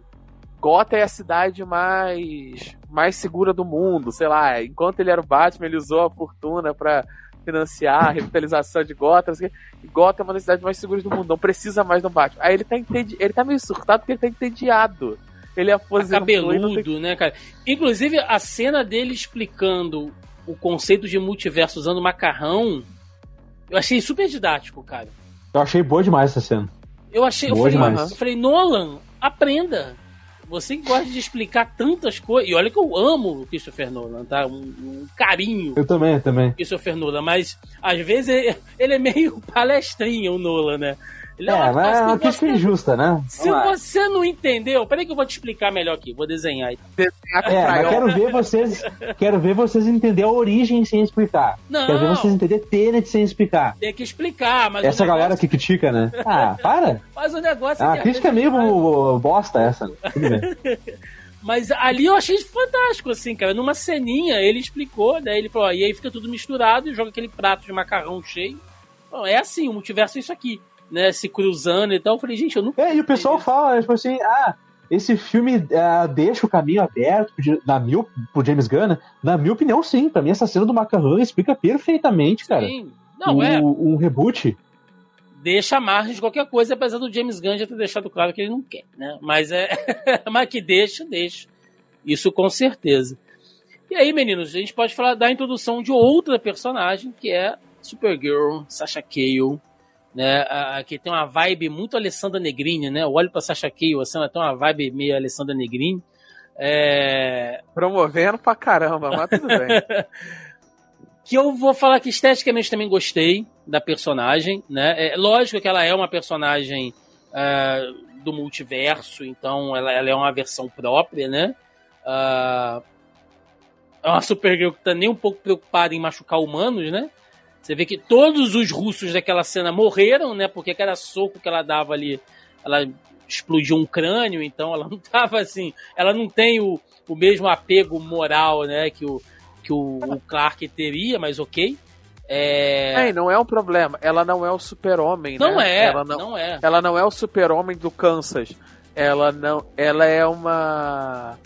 Ela, ela é uma alienígena que já chegou adulta, né? Pelo menos no quadrinho ela, ela é adolescente, né? Mas uhum. aqui ela já tá adulta, ou pelo jovem adulta, no mínimo. Então ela já saiu de. Ela conheceu. Ela cresceu em Krypton, viu a queda de Krypton, chegou nesse planeta de, de primatas, porque, né? Pra, pra quem sai daquela Krypton e chega aqui, é um bando de, de selvagem, um bando de primata. A gente tá descobrindo o fogo agora, sabe? Comparado com a tecnologia de Krypton. E, ela, e esse bando de primatas capturam ela e torturam ela durante sei lá quantos anos. Porque não fala ali, mas não foi semana passada. Ela não tá é. tá seis meses é. ali. Não, você vê o efeito da luz do sol nela, né? Como é que a pele dela tá enrugada, escura, e aí quando ela recebe a luz do sol, ela. É, essa personagem. É, essa personagem acho que é o melhor exemplo, assim, de que às vezes. É, indo na contramão do que eu acabei de falar. Mas é, às vezes é melhor é, só mostrar do que ficar explicando demais. Tudo que a gente precisa saber sobre essa, sobre essa personagem não é contado, não é explicado, é mostrado. Sim. Sim. A gente vê ela magrona ali dentro daquele cubo tal, entendemos que ela tá ali presa. Aí vê que ela tá. Que ela tá não sei se pode falar palavrão, Thiago. Desculpa. Manda, vai a gente vê que ela tá puta e tal, e a gente sabe que é porque, sabe, ela foi torturada, né? Ela foi mantida em cativeiro, ela foi torturada. Então é uma personagem que não tem muito. Até acho que quando começa a explicar demais, fica ruim. Entende? Enquanto a gente tá ali vendo o que, que aconteceu com ela, já, é, já me basta, já é o suficiente. Sabe? Agora, que papinho furado de esperança ali do S. S quer dizer esperança, né? Porra. É que eu nunca vi isso, né? não. né? É, nunca ouvi isso, né? Você sabe o que CS significa no meu peito? Eu imagino o cinema inteiro, né? Esperança, professora Helena. É, porque. Sendo que, ah, não, isso aqui representa esperança. S Dez minutos depois tá lá ela triturando kryptonianos, né? Não, esse S significa esperança. É, disse ela, banhada em sangue de inocente, de, do, de, de militares russos, sabe? Com as tripas penduradas no ombro, sim, sabe? Sim, sim. É... Igual a serpentina. A gente já tá indo pra, pra resolução do, do filme, né? Mas uma coisa que eu não citei, eu, eu deixei para esse momento, porque aqui tem aquela coisa. E eu, eu achei interessante isso de tirar os poderes do Flash velho e dar pro jovem, porque a gente entende mais de como. Porque, como o Flash não teve um filme de origem, né? E uma das coisas mais legais, apesar que eu sei que tá todo mundo de saco cheio de filme de origem, mas uma das coisas mais legais em filmes de origem, na minha opinião, é o cara aprendendo a usar os poderes e técnicas. Né? Era o Homem-Aranha lá do Tobey Maguire é, é, fazendo, sabe, com a teia pra teia sair da mão dele, ele correndo, pulando nos prédios. Batman Begins, 80% do filme, uh, o Bruce treinando, aperfeiçoando aqueles equipamentos militares para se transformar em armas e tal. Uh, o próprio Man of Steel, né? Ele aprendendo a, a, a, voar, indo na Fortaleza da Solidão e tal. Então, eu, eu gosto de filme de origem, de ver o cara aprender, né? Essa curva de evolução, essa jornada do herói. Então, ele começa como um cara, ninguém, até se tornar o herói que a gente conhece. Eu acho legal. O Flash ele não teve isso. Então, essa parte, na minha visão, né, de você ter um Flash com poderes e um sem, e o Flash que ficou sem poderes orientando o outro, tipo, oh, eu já passei por isso, né? E, e, e aquelas coisas que a gente faz piada com, com história em quadrinhos, né? Tipo, ah, e se o Flash vira, vibra tão rápido, como é que ele não fica pelado, né? Como é que a roupa não cai do corpo dele? E os caras usam essas piadas no filme, né? E ele vai dando explicação. Não, isso aí depois você usa um tecido que, que, né, que vai reter as moléculas. É o que eu disse, ele usa mecânicas da trama para criar situações de humor. Né? O uso. Não acho o... Por isso que eu não acho que o humor do filme é forçado. Talvez seja Não. forçado pelas atuações, né? Eu Mas em achei. termos de roteiro, eu não acho. eu achei essa parte divertidíssima, o, o, o Kobe. Inclusive, eu fiquei feliz de ver o Flash usando outras habilidades que não só correr.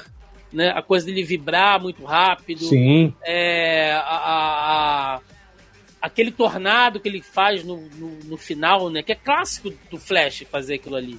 Né? Girar e fazer um furacãozinho ali e tal. É. A descarga de energia. Cara, é, o uso né, da Speed Force, enfim, ah, isso é assim. Às vezes a galera perde meio que a mão, como a CW fez, colocando o Flash pra lutar com o sabre de luz e tal. É, mas no geral, mesmo lá nos quadrinhos, a gente vê que tem bons usos, né? Eu fiquei feliz de ver que eles é, usaram com muita criatividade, né, e de maneira muito interessante ali a força de. É, é que o Flash, é, ele é um personagem que nos quadrinhos, né? Ele é meio despirocado mesmo, por ver as aventuras, do, os gibis do Flash. Pô, um gibi ele tá lá na cidade dos gorilas, lutando com o gorila Grodd. É. No próximo ele tá lutando com o Mestre dos Espelhos e na frente com o Capitão Boomerang. Então, realmente, os quadrinhos do Flash eles têm essa.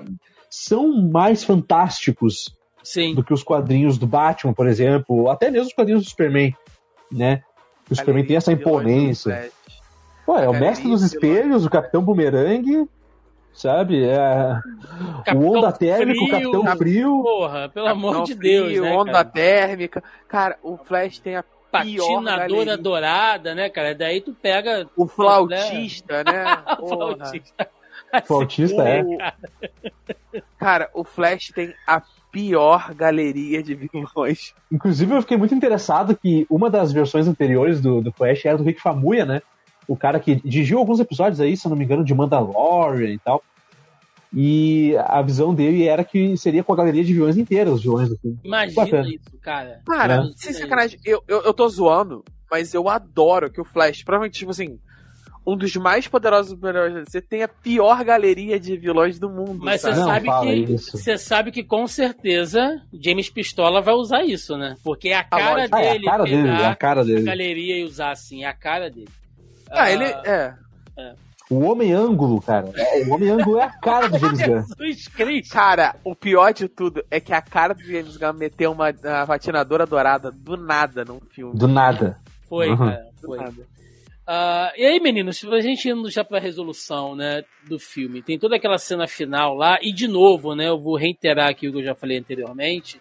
É um filme de ação, ou melhor, um filme de super-herói, que tem o CGI zoado, mas que ele falou: vou fazer uma cena de urna no deserto, sem árvore, sem sombra, sem prédio, sem nada coragem, bicho, porque não é o, o, o filme do Venom, sabe? Que o bicho é preto lutando nas sombras ali no final do filme, ali numa cena horrorosa, aquela cena do Venom no final ali, horror, que você não entende nada do que tá acontecendo, que tá tudo escuro.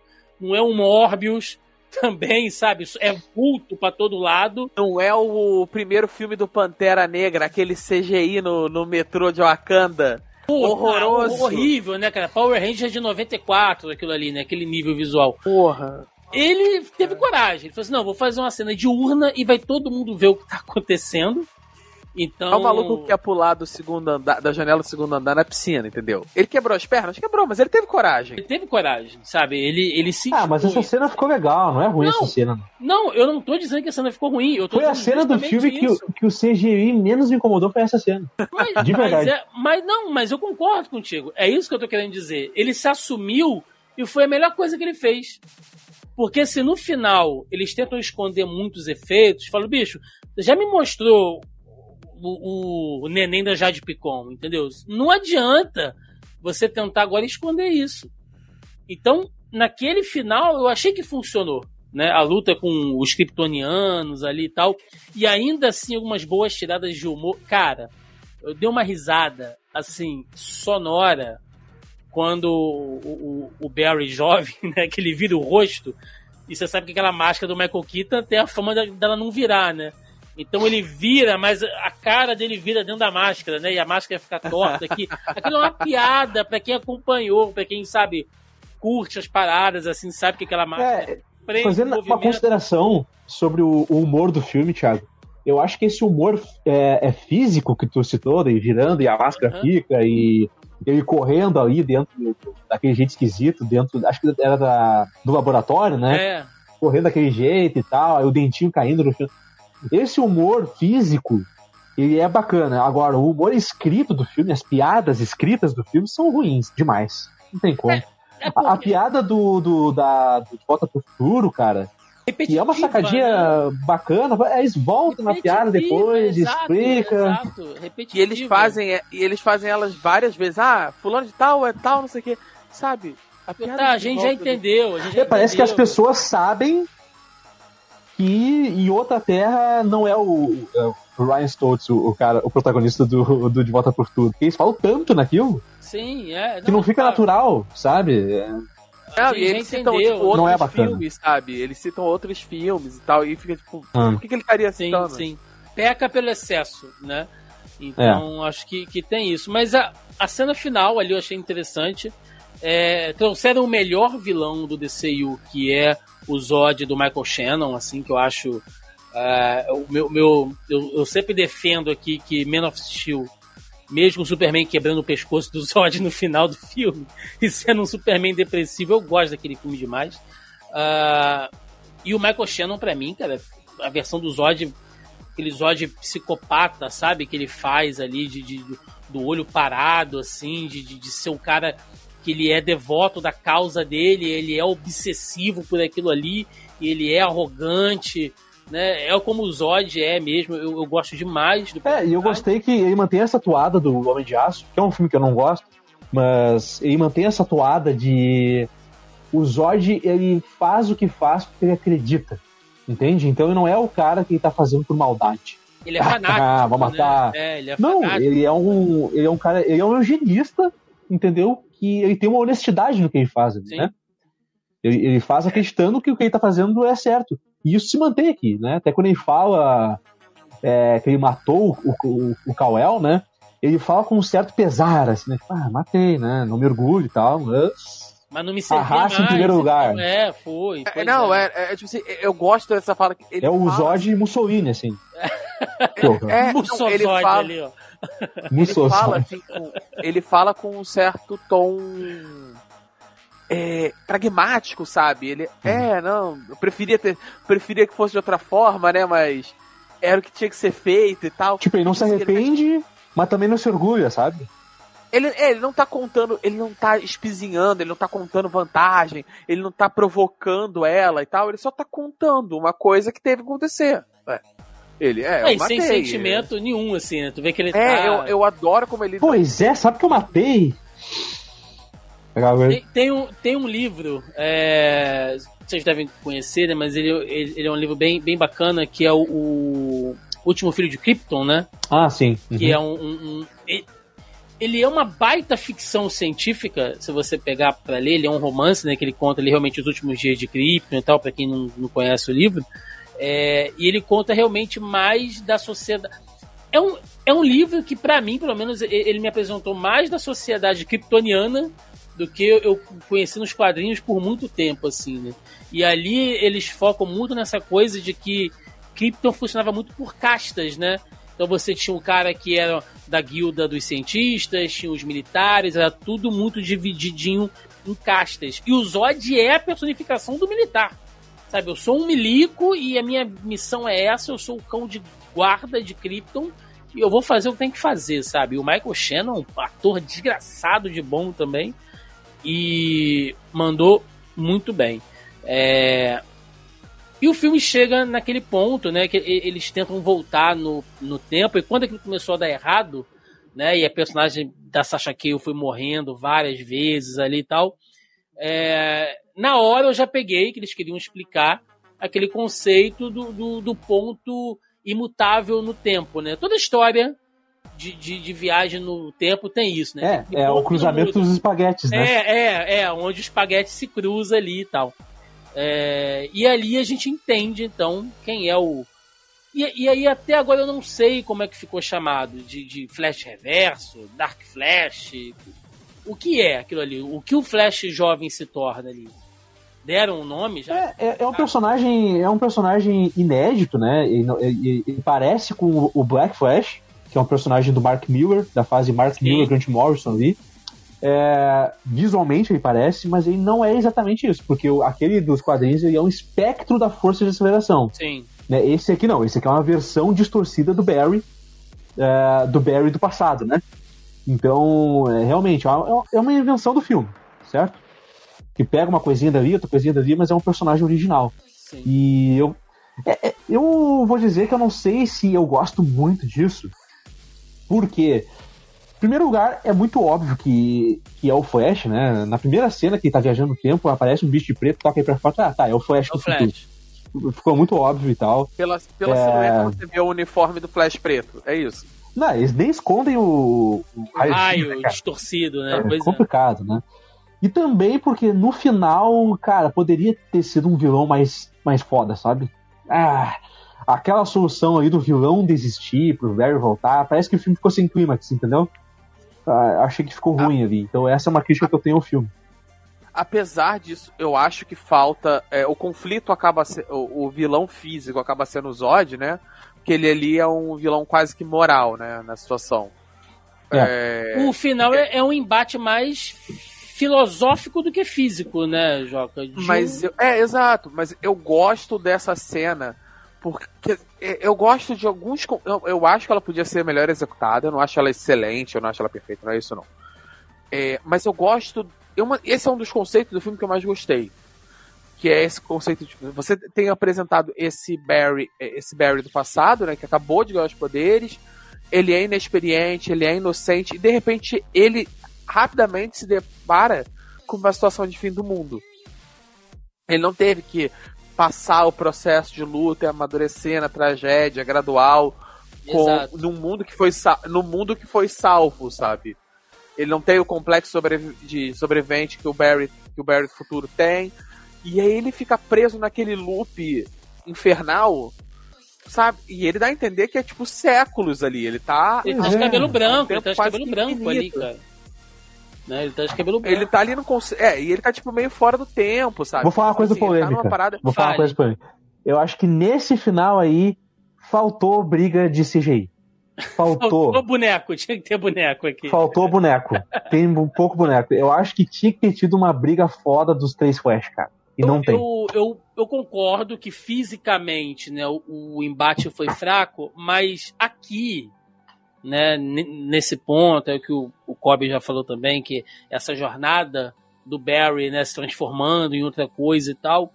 É, aqui eu vou dizer que o filme ele me, ele me pega porque ele é fiel às coisas que ele apresentou ao longo de todo o roteiro. Por mais que tenha todas essas maluquices, as piadas mais mal escritas, os diálogos verborrágicos e tal, uh, aqui ele se ateve né, até a sua proposta básica, que é o que, né? Quando o, o, você tem aquela lembrança do Barry, né, com a mãe dele dizendo que às vezes você tem que desistir, cara.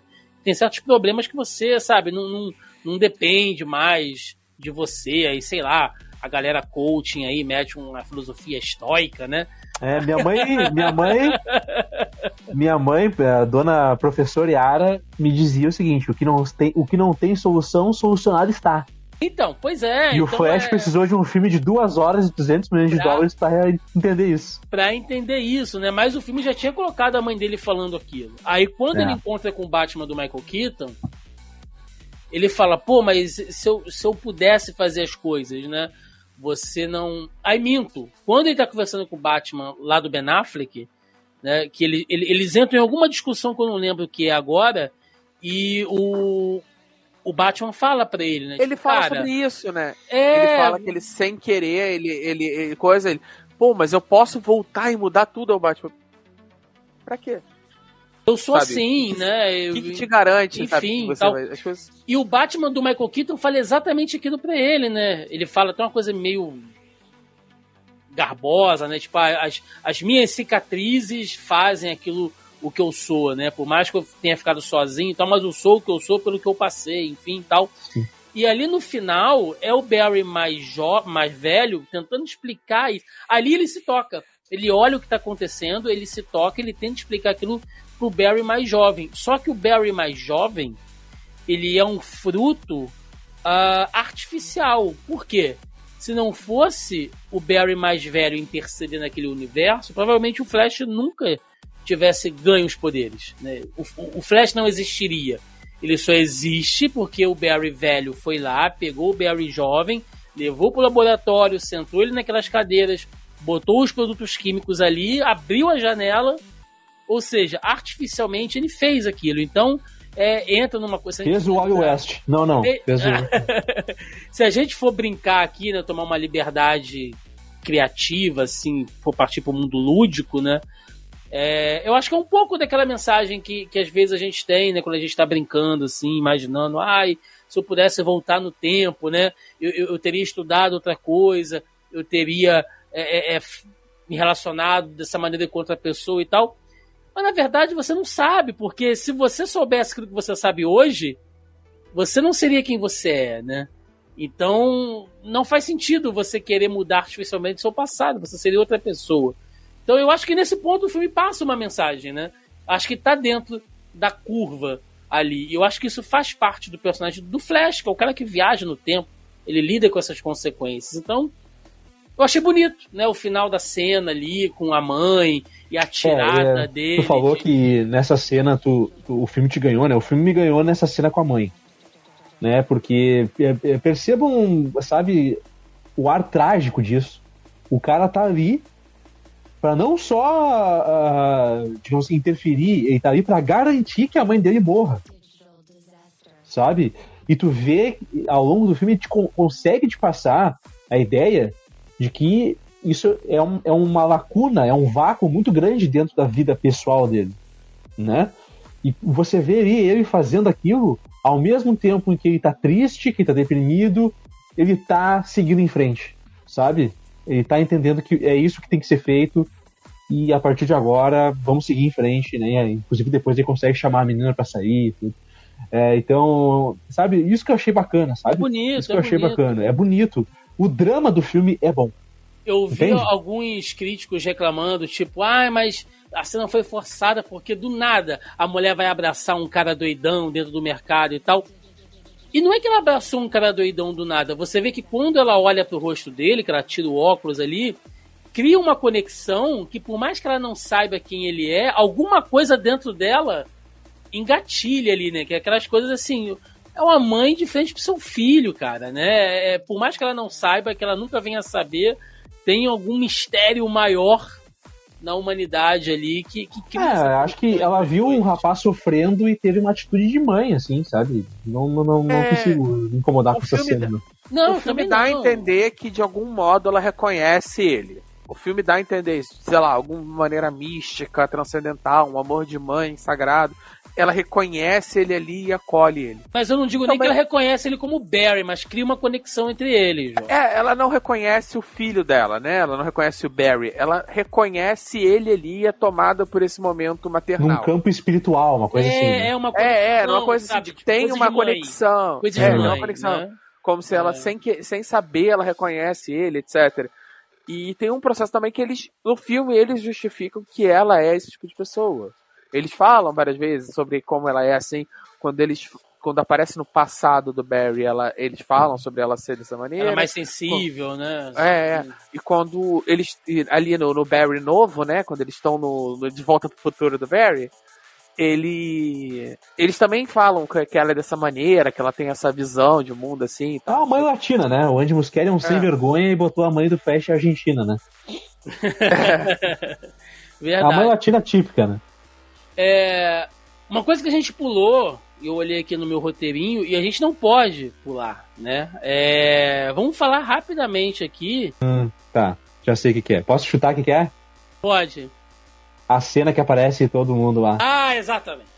Eu quero saber agora que, que, se vocês, algum dia na vida de vocês, vocês imaginarem que vocês veriam o Superman do Nicolas Cage em ação.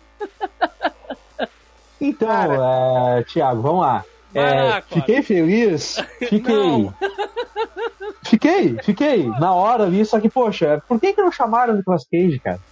Sabe? Por que, é, que botaram aquele, aquele Superman de, de do, do, PS2 lá? É complicado, entendeu? E, bom, tem a questão ética, né? Que eu acho que precisa, pelo menos, ser abordada, né? Sim, que a gente lá. vai chegar numa conclusão, que acho que isso a gente nunca vai chegar numa uma conclusão, né? Mas, poxa, é, a pergunta que eu faço é: precisava? Não. Sabe, narrativamente pro filme, essa cena era necessária? Não. Ela é completamente gratuita dentro do filme. Vamos lá. E ela, é, ela é jogar pra galera, sabe? E é uma cena Jogar pra galera. Eu até acho que se tu colocasse é, aquela coisa, como o Thiago falou, do, do, do Crise das Infinitas Terras, aqueles painéis do George Pérez, da Terra sendo apagada e as pessoas desesperadas, aquilo para mim é muito mais dramático do que ver um Christopher Reeve de, de, CGI tosco junto com a Supergirl olhando para sei lá o que, entendeu? É, ficou esquisito. Ficou esquisito. Sim. Então é esse eu acho que é um, é um exemplo muito claro de nostalgia barata. Né? Eu, eu, então, assim. É, eu vou dizer que, que eu achei legal ver o Batman do Nicolas Cage, o, o Superman do Nicolas Cage. Mas eu concordo contigo, podia ter chamado a porra do Nicolas Cage para fazer então, né? Pelo menos. É, sobre o Christopher Reeve é complicado, né? A gente está passando por esse. Inclusive, isso é pauta né, da greve dos roteiristas agora, dessa é. coisa do uso de CGI, de inteligência artificial para você reproduzir rosto e tal.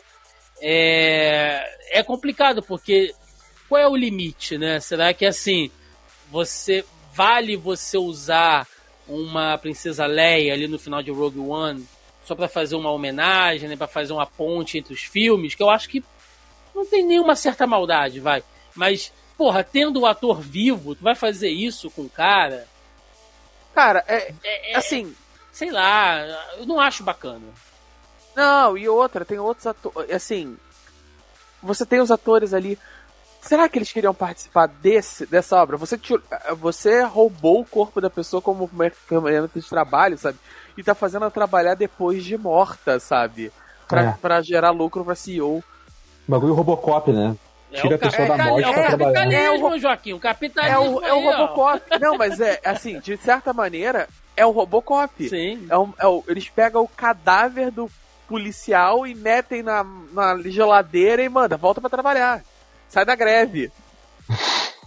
Exatamente, exatamente. É, eu não acho que a gente vai chegar numa conclusão aqui, mas, poxa, a, a questão principal que eu, que eu coloco é a seguinte.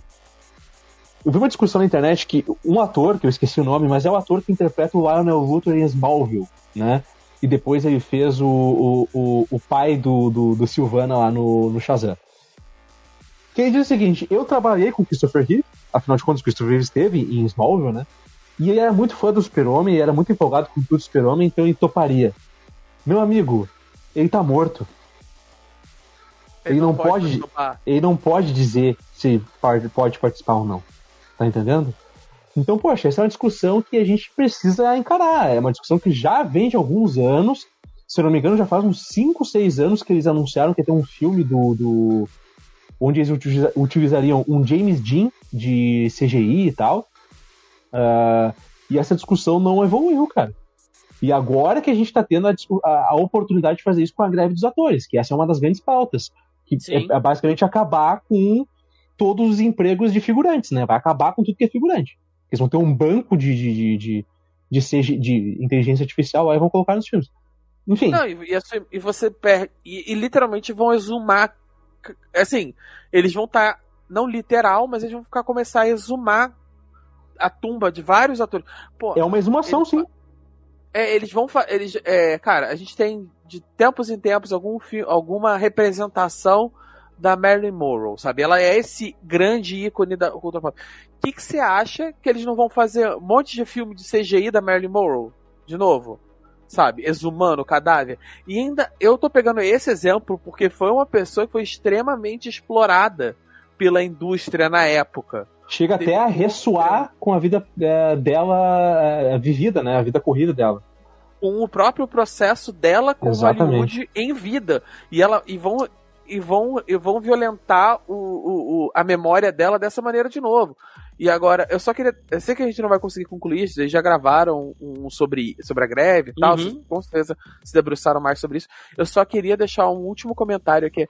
Eu não esperava que a Fran Drescher ia ser a nossa Sarah Connor, né? Lutando contra as, as máquinas. Pois é, né? Se tu pensar pelo histórico dela. Enfim.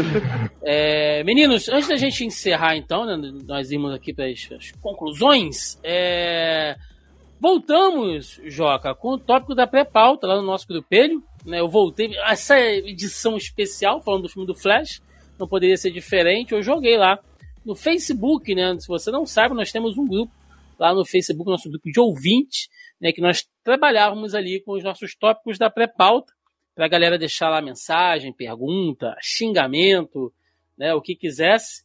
É, nessa, desde que a gente começou com a versão em vídeo aqui, eu não, eu não tinha ainda achado uma maneira, mas enfim, né, resolvi voltar aqui porque eu quero saber a, a, a opinião, eu quero saber o, o Vox Populi da galera aí em relação ao filme do Flash.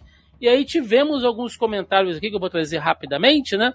O nosso querido Everton Chagas está aqui, ó, tá dizendo que ele ainda não assistiu, tá esperando sair no streaming, porque se tem uma coisa que ele não tem pra ver esse filme é pressa. Então, trocadilho com velocidade é o que não falta, né? É, o nosso querido Cláudio Boaventura, ele diz o seguinte, olha, mencionado o CGI mal feito é chutar cachorro morto agora.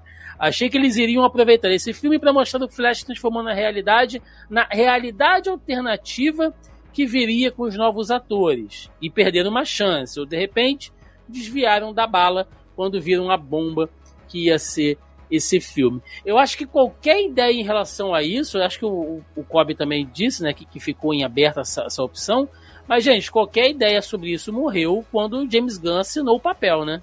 Assinou o contrato, porque a gente sabe que o James Gunn é um cara super autoral nas coisas que ele faz e ele vai querer fazer do jeito dele. E jamais vai aceitar ah, um flashpoint. Não, esquece. Esquece, esquece. Não, não, não vai rolar. Poderia ser um, um reboot para um novo universo se tivesse se mantido um DCU conciso, mas a partir do momento que isso não aconteceu, vocês esqueçam aí que não vai rolar. O nosso querido Andreas Biller tá dizendo aqui, olha, vou aguardar sair no streaming, mas como sei é, o que funciona, já sei como funciona boa parte do filme, é, e spoilers eu pergunto, vocês acharam de bom tom a homenagem, ele botou entre várias aspas aqui, né? Póstuma, póstumas que rolam no, no- no arco final, acho que vale uma reflexão. É o que a gente falou aqui. Já falamos, né? É, né? É, É, é- é a assim, nossa conclusão vale- é não, não pode. é não faz. O, o Thiago Santos, meu xará, tá aqui. Qual foi o CGI mais feio do Henrique Cavill? Com a cara sem bigode na liga ou peitoral torto no filme do Flash? Nossa, ô, a- Thiago, essa pergunta é outra pergunta que não tem resposta. Não tem- Não, aquele, aquela boca de Annoying Orange do, dele no filme da Liga é, não dá. Boca de É, sacola não dá, né, cara? o Superman boca de sacola ou, ou o Superman do, do Rob Liefeld? Vocês têm que escolher como vocês querem. Como vocês querem Superman do Rob Liefeld foi ótimo. O, o, o Thiago ainda fala aqui, olha, com todos esses fracassos da DC, qual a chance do filme do Aquaman 2 afundar? É sacanagem vocês fazerem essa pergunta. Primeiro lugar, É. primeiro lugar, parabéns, viu? Ótimo trocadilho. Perfeito. Se o Segundo Kobe- lugar, a chance de Aquaman afundar é 100%. meu. Então, eu não É a sei menor se, é- chance. se o Kobe sabe. Submarino, né? Não sei se o Kobe sabe, inclusive tá na minha imagem de, de capa lá no Twitter, né? O Aquaman, que é o melhor herói de todos, meu herói do coração. Ah, e Então, tu é um sósia do Jason Momoa também, né? Pô, eu sou um Jason Momoa de baixo rendimento, né? O, o Jason Momoa da Baixada Fluminense aqui. Jason Momoa Ai. 256 MB. Por aí. Exatamente. E a galera gosta de me dar sem sacaneada. Mas, gente, eu tô. Ah, eu não quero nem falar sobre isso. Vai, vamos passar aqui pra outra pergunta. Ficou O- triste, ficou Fiquei, cara, chateado. fiquei chateado. O nosso querido Diogo, Diogo Lopes, ele faz alguns comentários aqui, né? Uh, ele fala aqui que não, que não teria sido melhor fazer um filme sem focar no Flashpoint e tal. Mas ele comenta aqui também: o filme não ser aproveitado, não ter aproveitado melhor a presença da Supergirl acabou sendo problemática, já que os trailers venderam que ela iria aparecer muito mais, né? É, Michael Keaton conseguiu provar que é o melhor ator interpretando o Batman e tal. Uh... Meu amigo, essa pergunta ela pode debater um. pode render um debate bem grande, viu? Sim, mas, é, mas eu acho que vocês. Que é o debate de trailers. Mas, né? mas isso é, é, é, uma coisa que eu ouvi até vocês falando, Kobe, lá no Muralha, né? No, no cast que vocês gravaram sobre o filme do, do Flash. Como houve assim um desespero na divulgação do filme ao ponto, porra, do diretor divulgar o lance do Nicolas Cage, porra. Uma semana antes de sair o filme, o cara tava dando spoiler assim, num desespero, tipo, gente, pelo amor de Deus, vocês têm que ver o filme. Não sei se já prevendo. Né? E não funcionou. Então, essa apelação. Não funciona.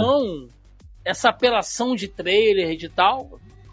Eu também esperava que ela fosse uma participação muito maior pelo que foi vendido. Mas.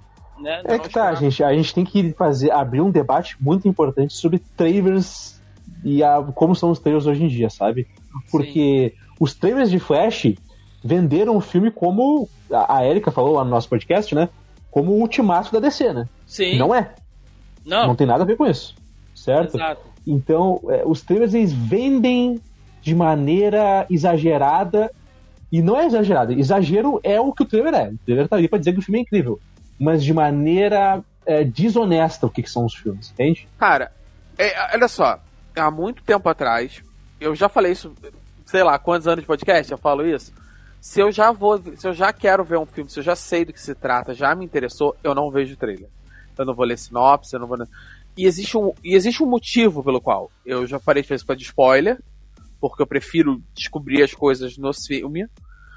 E porque, cara, trailer não é feito pela equipe de produção trailer, a equipe de produção do filme manda um conjunto de cenas, assim, as primeiras cenas logo ali que ficam prontas, que estão com um corte razoável. Às vezes elas não estão prontas, às vezes elas estão. Vai para uma outra equipe que às vezes nem é do estúdio, é uma terceirizada, alguma parada de marketing que, que é especializada em fazer trailer.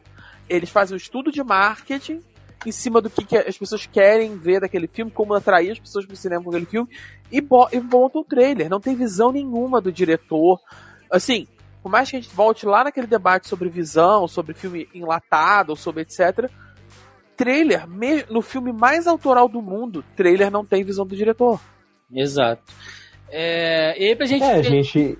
É, desculpa, antes, não, vai lá, vai lá, vai lá. De, antes de ir pra outra pergunta, é, o maior exemplo para mim, assim, a, passou meio despercebido, mas foi o trailer de Sandman, cara. Cara, o, o trailer de Sandman, da série da Netflix, vem de um troço épico, como se fosse um épico de ação, cara, sabe? Essa necessidade de padronizar e deixar os trailers todos iguais, naquele formato musiquinha, punch e tal, cara, é, é um formato que, que já encheu o saco já. Não, e, e, é... e é, é, só você botar uma, uma, sequência punch e uma música dos anos 80 que tá tudo certo, cara. Qualquer um faz um filme, é. um trailer hoje em dia. É, e aí, pra fechar, né, nosso querido Davi Paiva, o Davizão tá aqui, olha, ele faz algumas perguntas aqui, a gente até trabalhou aqui no, no ao longo do podcast, mas eu só, só, queria destacar aqui que ele fala: é, esse filme não tinha como dar certo por se basear em uma saga muito influente e, e que foi muito bem adaptada para um filme animado, não acha? No caso, o Davi está falando de Flashpoint, né? O, o, o Kobe já, já te disse que não, que não gosta e tal. É, eu desculpa, acho... Davi, mas eu, eu discordo é... de ti. Eu, eu acho o gibi medíocre e a adaptação mediana. Então... Eu acho o Flashpoint divertido. Eu acho o Flashpoint melhor do que o Flashpoint do, do que o Flashpoint gerou né? Que são os Novos 52, que ali sim, meu amigo, é. é. é nossa, os Novos 52 é, é, é, triste, né? Tem algumas coisas que salvam ali, como o Aquaman. Né? Eu acho que, que, é. o, que o Aquaman do, do, do Reis e do Jones, ele, ele levanta o personagem e tal.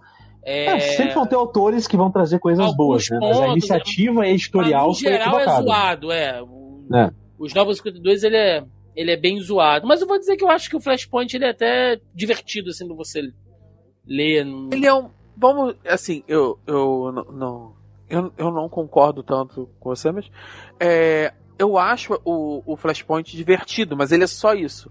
Ele é, um, ele é uma, uma, uma brincadeira, um Elseworld, né? Um mundo paralelo divertido. Só que ele só faz sentido existir se para um, uma indústria que está há 60 anos com os mesmos personagens. Então você pegar e dar um twist ali na história do Batman, e o Batman ser o Thomas Wayne, e o Coringa a Marta.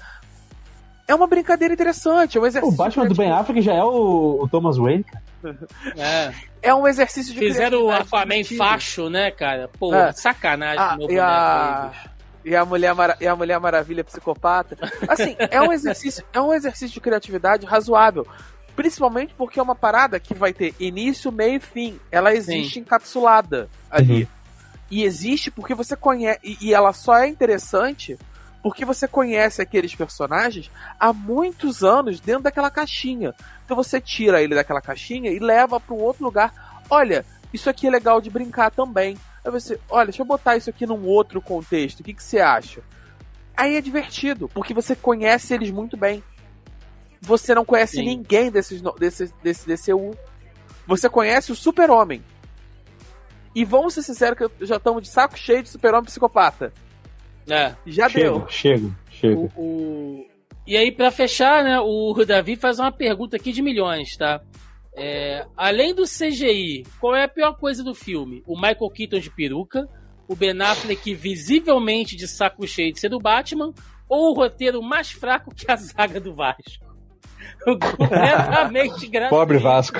Completamente gratuita essa aqui. Pra gente encerrar, Kobe, conclusão final. Flash merece esse espancamento midiático que ele teve ou não? Ou dá para passar e é isso aí mesmo?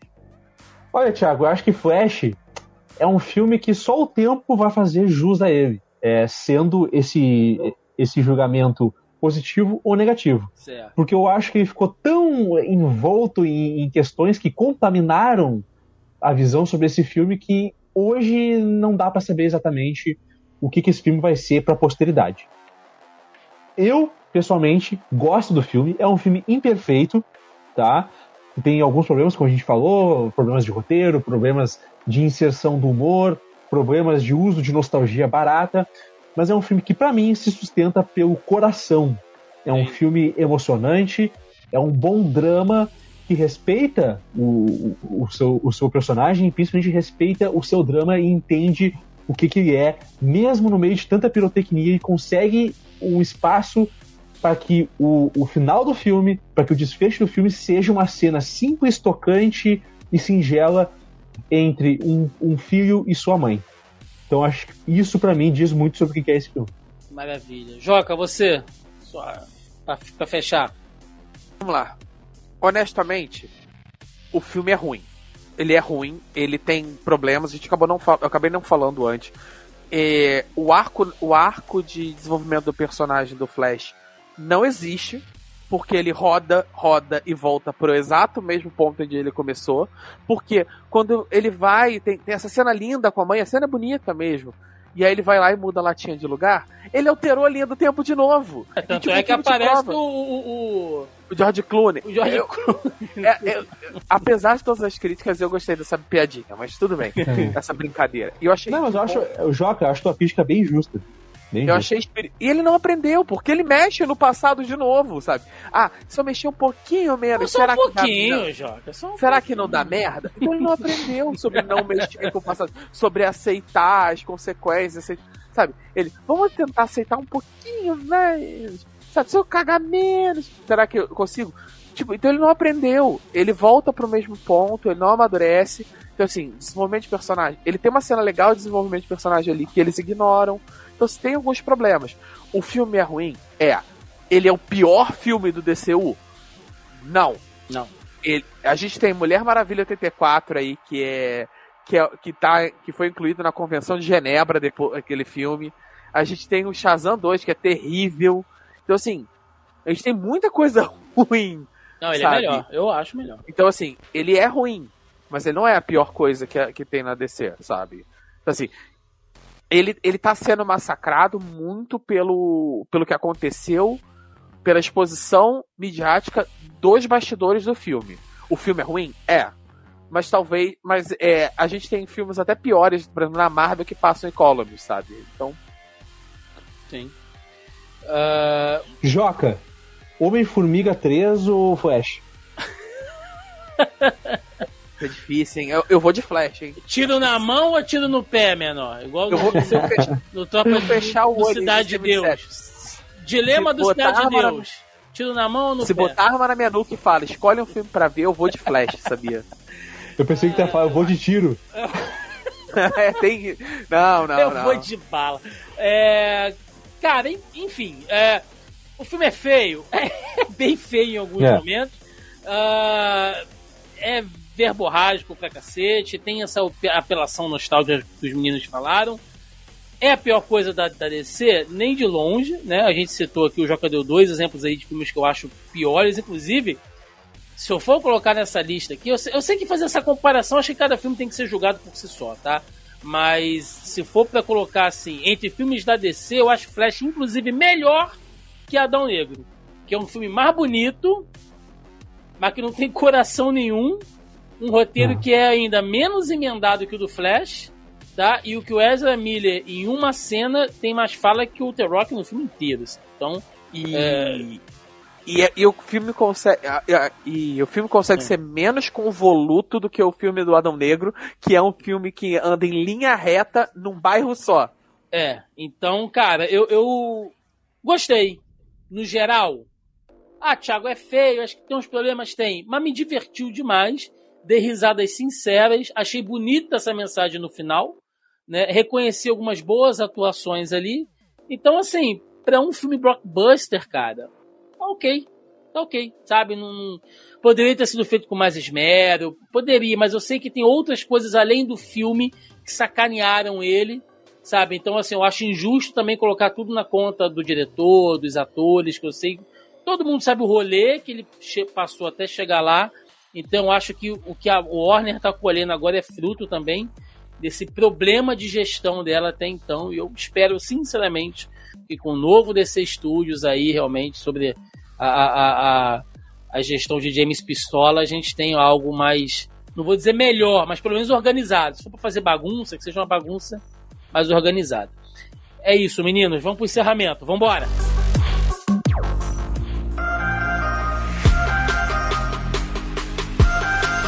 Chegamos ao final de mais um Zoneando Podcast, onde falamos do filme do Flash, The Flash 2023 aí, né, com, com, com seus bebês maravilhosos, né? Suas piadas, suas, suas, suas uh, metáforas temporais com, com espaguete, enfim, tudo que tem direito aí. Né? Acho que a gente bateu aqui um, um, um, bom papo honesto, né? Acima de tudo, acho que nem tudo na vida é, tudo é ruim, ou tudo precisa ser uma bomba, ou tudo precisa ser a melhor coisa jamais feita na história da humanidade, né? Acho que a gente conseguiu bater um, um papo bem, bem honesto aqui. Então, aquele momento para recadinhos jabás aí, senhor Joaquim Ramos, senhor? Sobrevivendo. Como plantonista noturno de hospital, o meu, o meu atual, a minha atual, meus atuais projetos são conseguir me alimentar, tentar ter um horário razoável de sono e conseguir fazer exercício. Eu provavelmente eu devo voltar a tocar algumas coisas, assim, mais para agora, segundo semestre, tal, mais organizado. Mas por enquanto, eu tô tentando manter a minha vida em ordem. Maravilha. Meu querido Kobe, cara, muito obrigado pela sua presença. Espero que você tenha se divertido com a gente aqui, tenha gostado. É, sei que eu fiz o convite super em cima, mas eu fiquei pensando, não, tem que trazer uns. Tem que trazer um deceneco pra cá para falar com a gente. E acho que o projeto que vocês estão fazendo lá no Muralha é bem legal. Eu já sou fã de uma galera que, que tá por lá há muito tempo, né? Desde do, do, do finado Comic Pod, toda aquela galera que eu guardo com muito carinho ali. Fiz, fiz bons amigos ali. Fábio, Brunão, né? A galera, o nosso querido saudoso Morcelli. Então, toda uma galera que eu tenho muito carinho, tenho muito respeito pelo trabalho. É... E outros, né, que estão chegando agora, a galera nova aí dando esse gás. Acho que vocês estão fazendo um trabalho bem legal. A gente precisava de um projeto como esse que vocês estão fazendo lá, lá no Muralha e fico feliz, cara, que você tenha aceitado o convite aí. Espero que tenha curtido. Dá teu recado aí, teu jabá, cara, o espaço é todo teu. Pô, obrigado, Thiago. Obrigado. Eu que agradeço o convite a participar aí, tá? A toda a galera que tá ouvindo o podcast aí, obrigado por ter ouvido a gente até o final. É, é isso, cara. Eu tô lá na o Muralha da Fonte, né? Que é o meu podcast 100% focado em DC. Ele tá lá com Muralha da Fonte Podcast em todas as redes, né? Twitter, Instagram, Facebook, Threads, é, Blue Sky. Então estamos em todos os lugares. A gente também tá com uma campanha ativa no Catarse, tá? Vocês podem acessar através de catarse.me barra muralha. A partir de 5 reais, 5 pila, vocês podem ajudar. Então ajudem lá, que até porque Calelzinho tá chegando, né? Pedrinho, o ah, pobrezinho tá chegando aí. Boa. Então a gente tá precisando dessa, desse incentivo aí, né? Boa. E é aquela coisa, né? Temos podcast, dois podcasts por semana, uh, rapidinhos, assim, um de resenha e outro de notícias, e temos os podcasts tradicionais de debate sobre arcos de quadrinhos, tanto mais novos quanto mais velhos. Então, tudo que você imagina de DC tá coberto lá no Muralha da Fonte, tá? Com, obviamente, um foco voltado pros quadrinhos, pros gibizinhos de hominho, né, Thiago? Sim, sim. Não, vocês trabalham demais, cara. A máquina, a máquina de, de, de produzir. Então é isso, rapaziada. Eu vou deixar os links aqui na descrição para quem quiser ir lá acompanhar o trabalho da galera do Muralha, que é muito bom. Recadinhos de sempre, né? Então lembrando que nós voltamos aí o nosso grupelho do Zoneando Podcast lá no Facebook. Se você estiver no Facebook, é só procurar por Zoneando Podcast, que vocês encontram lá o nosso grupo.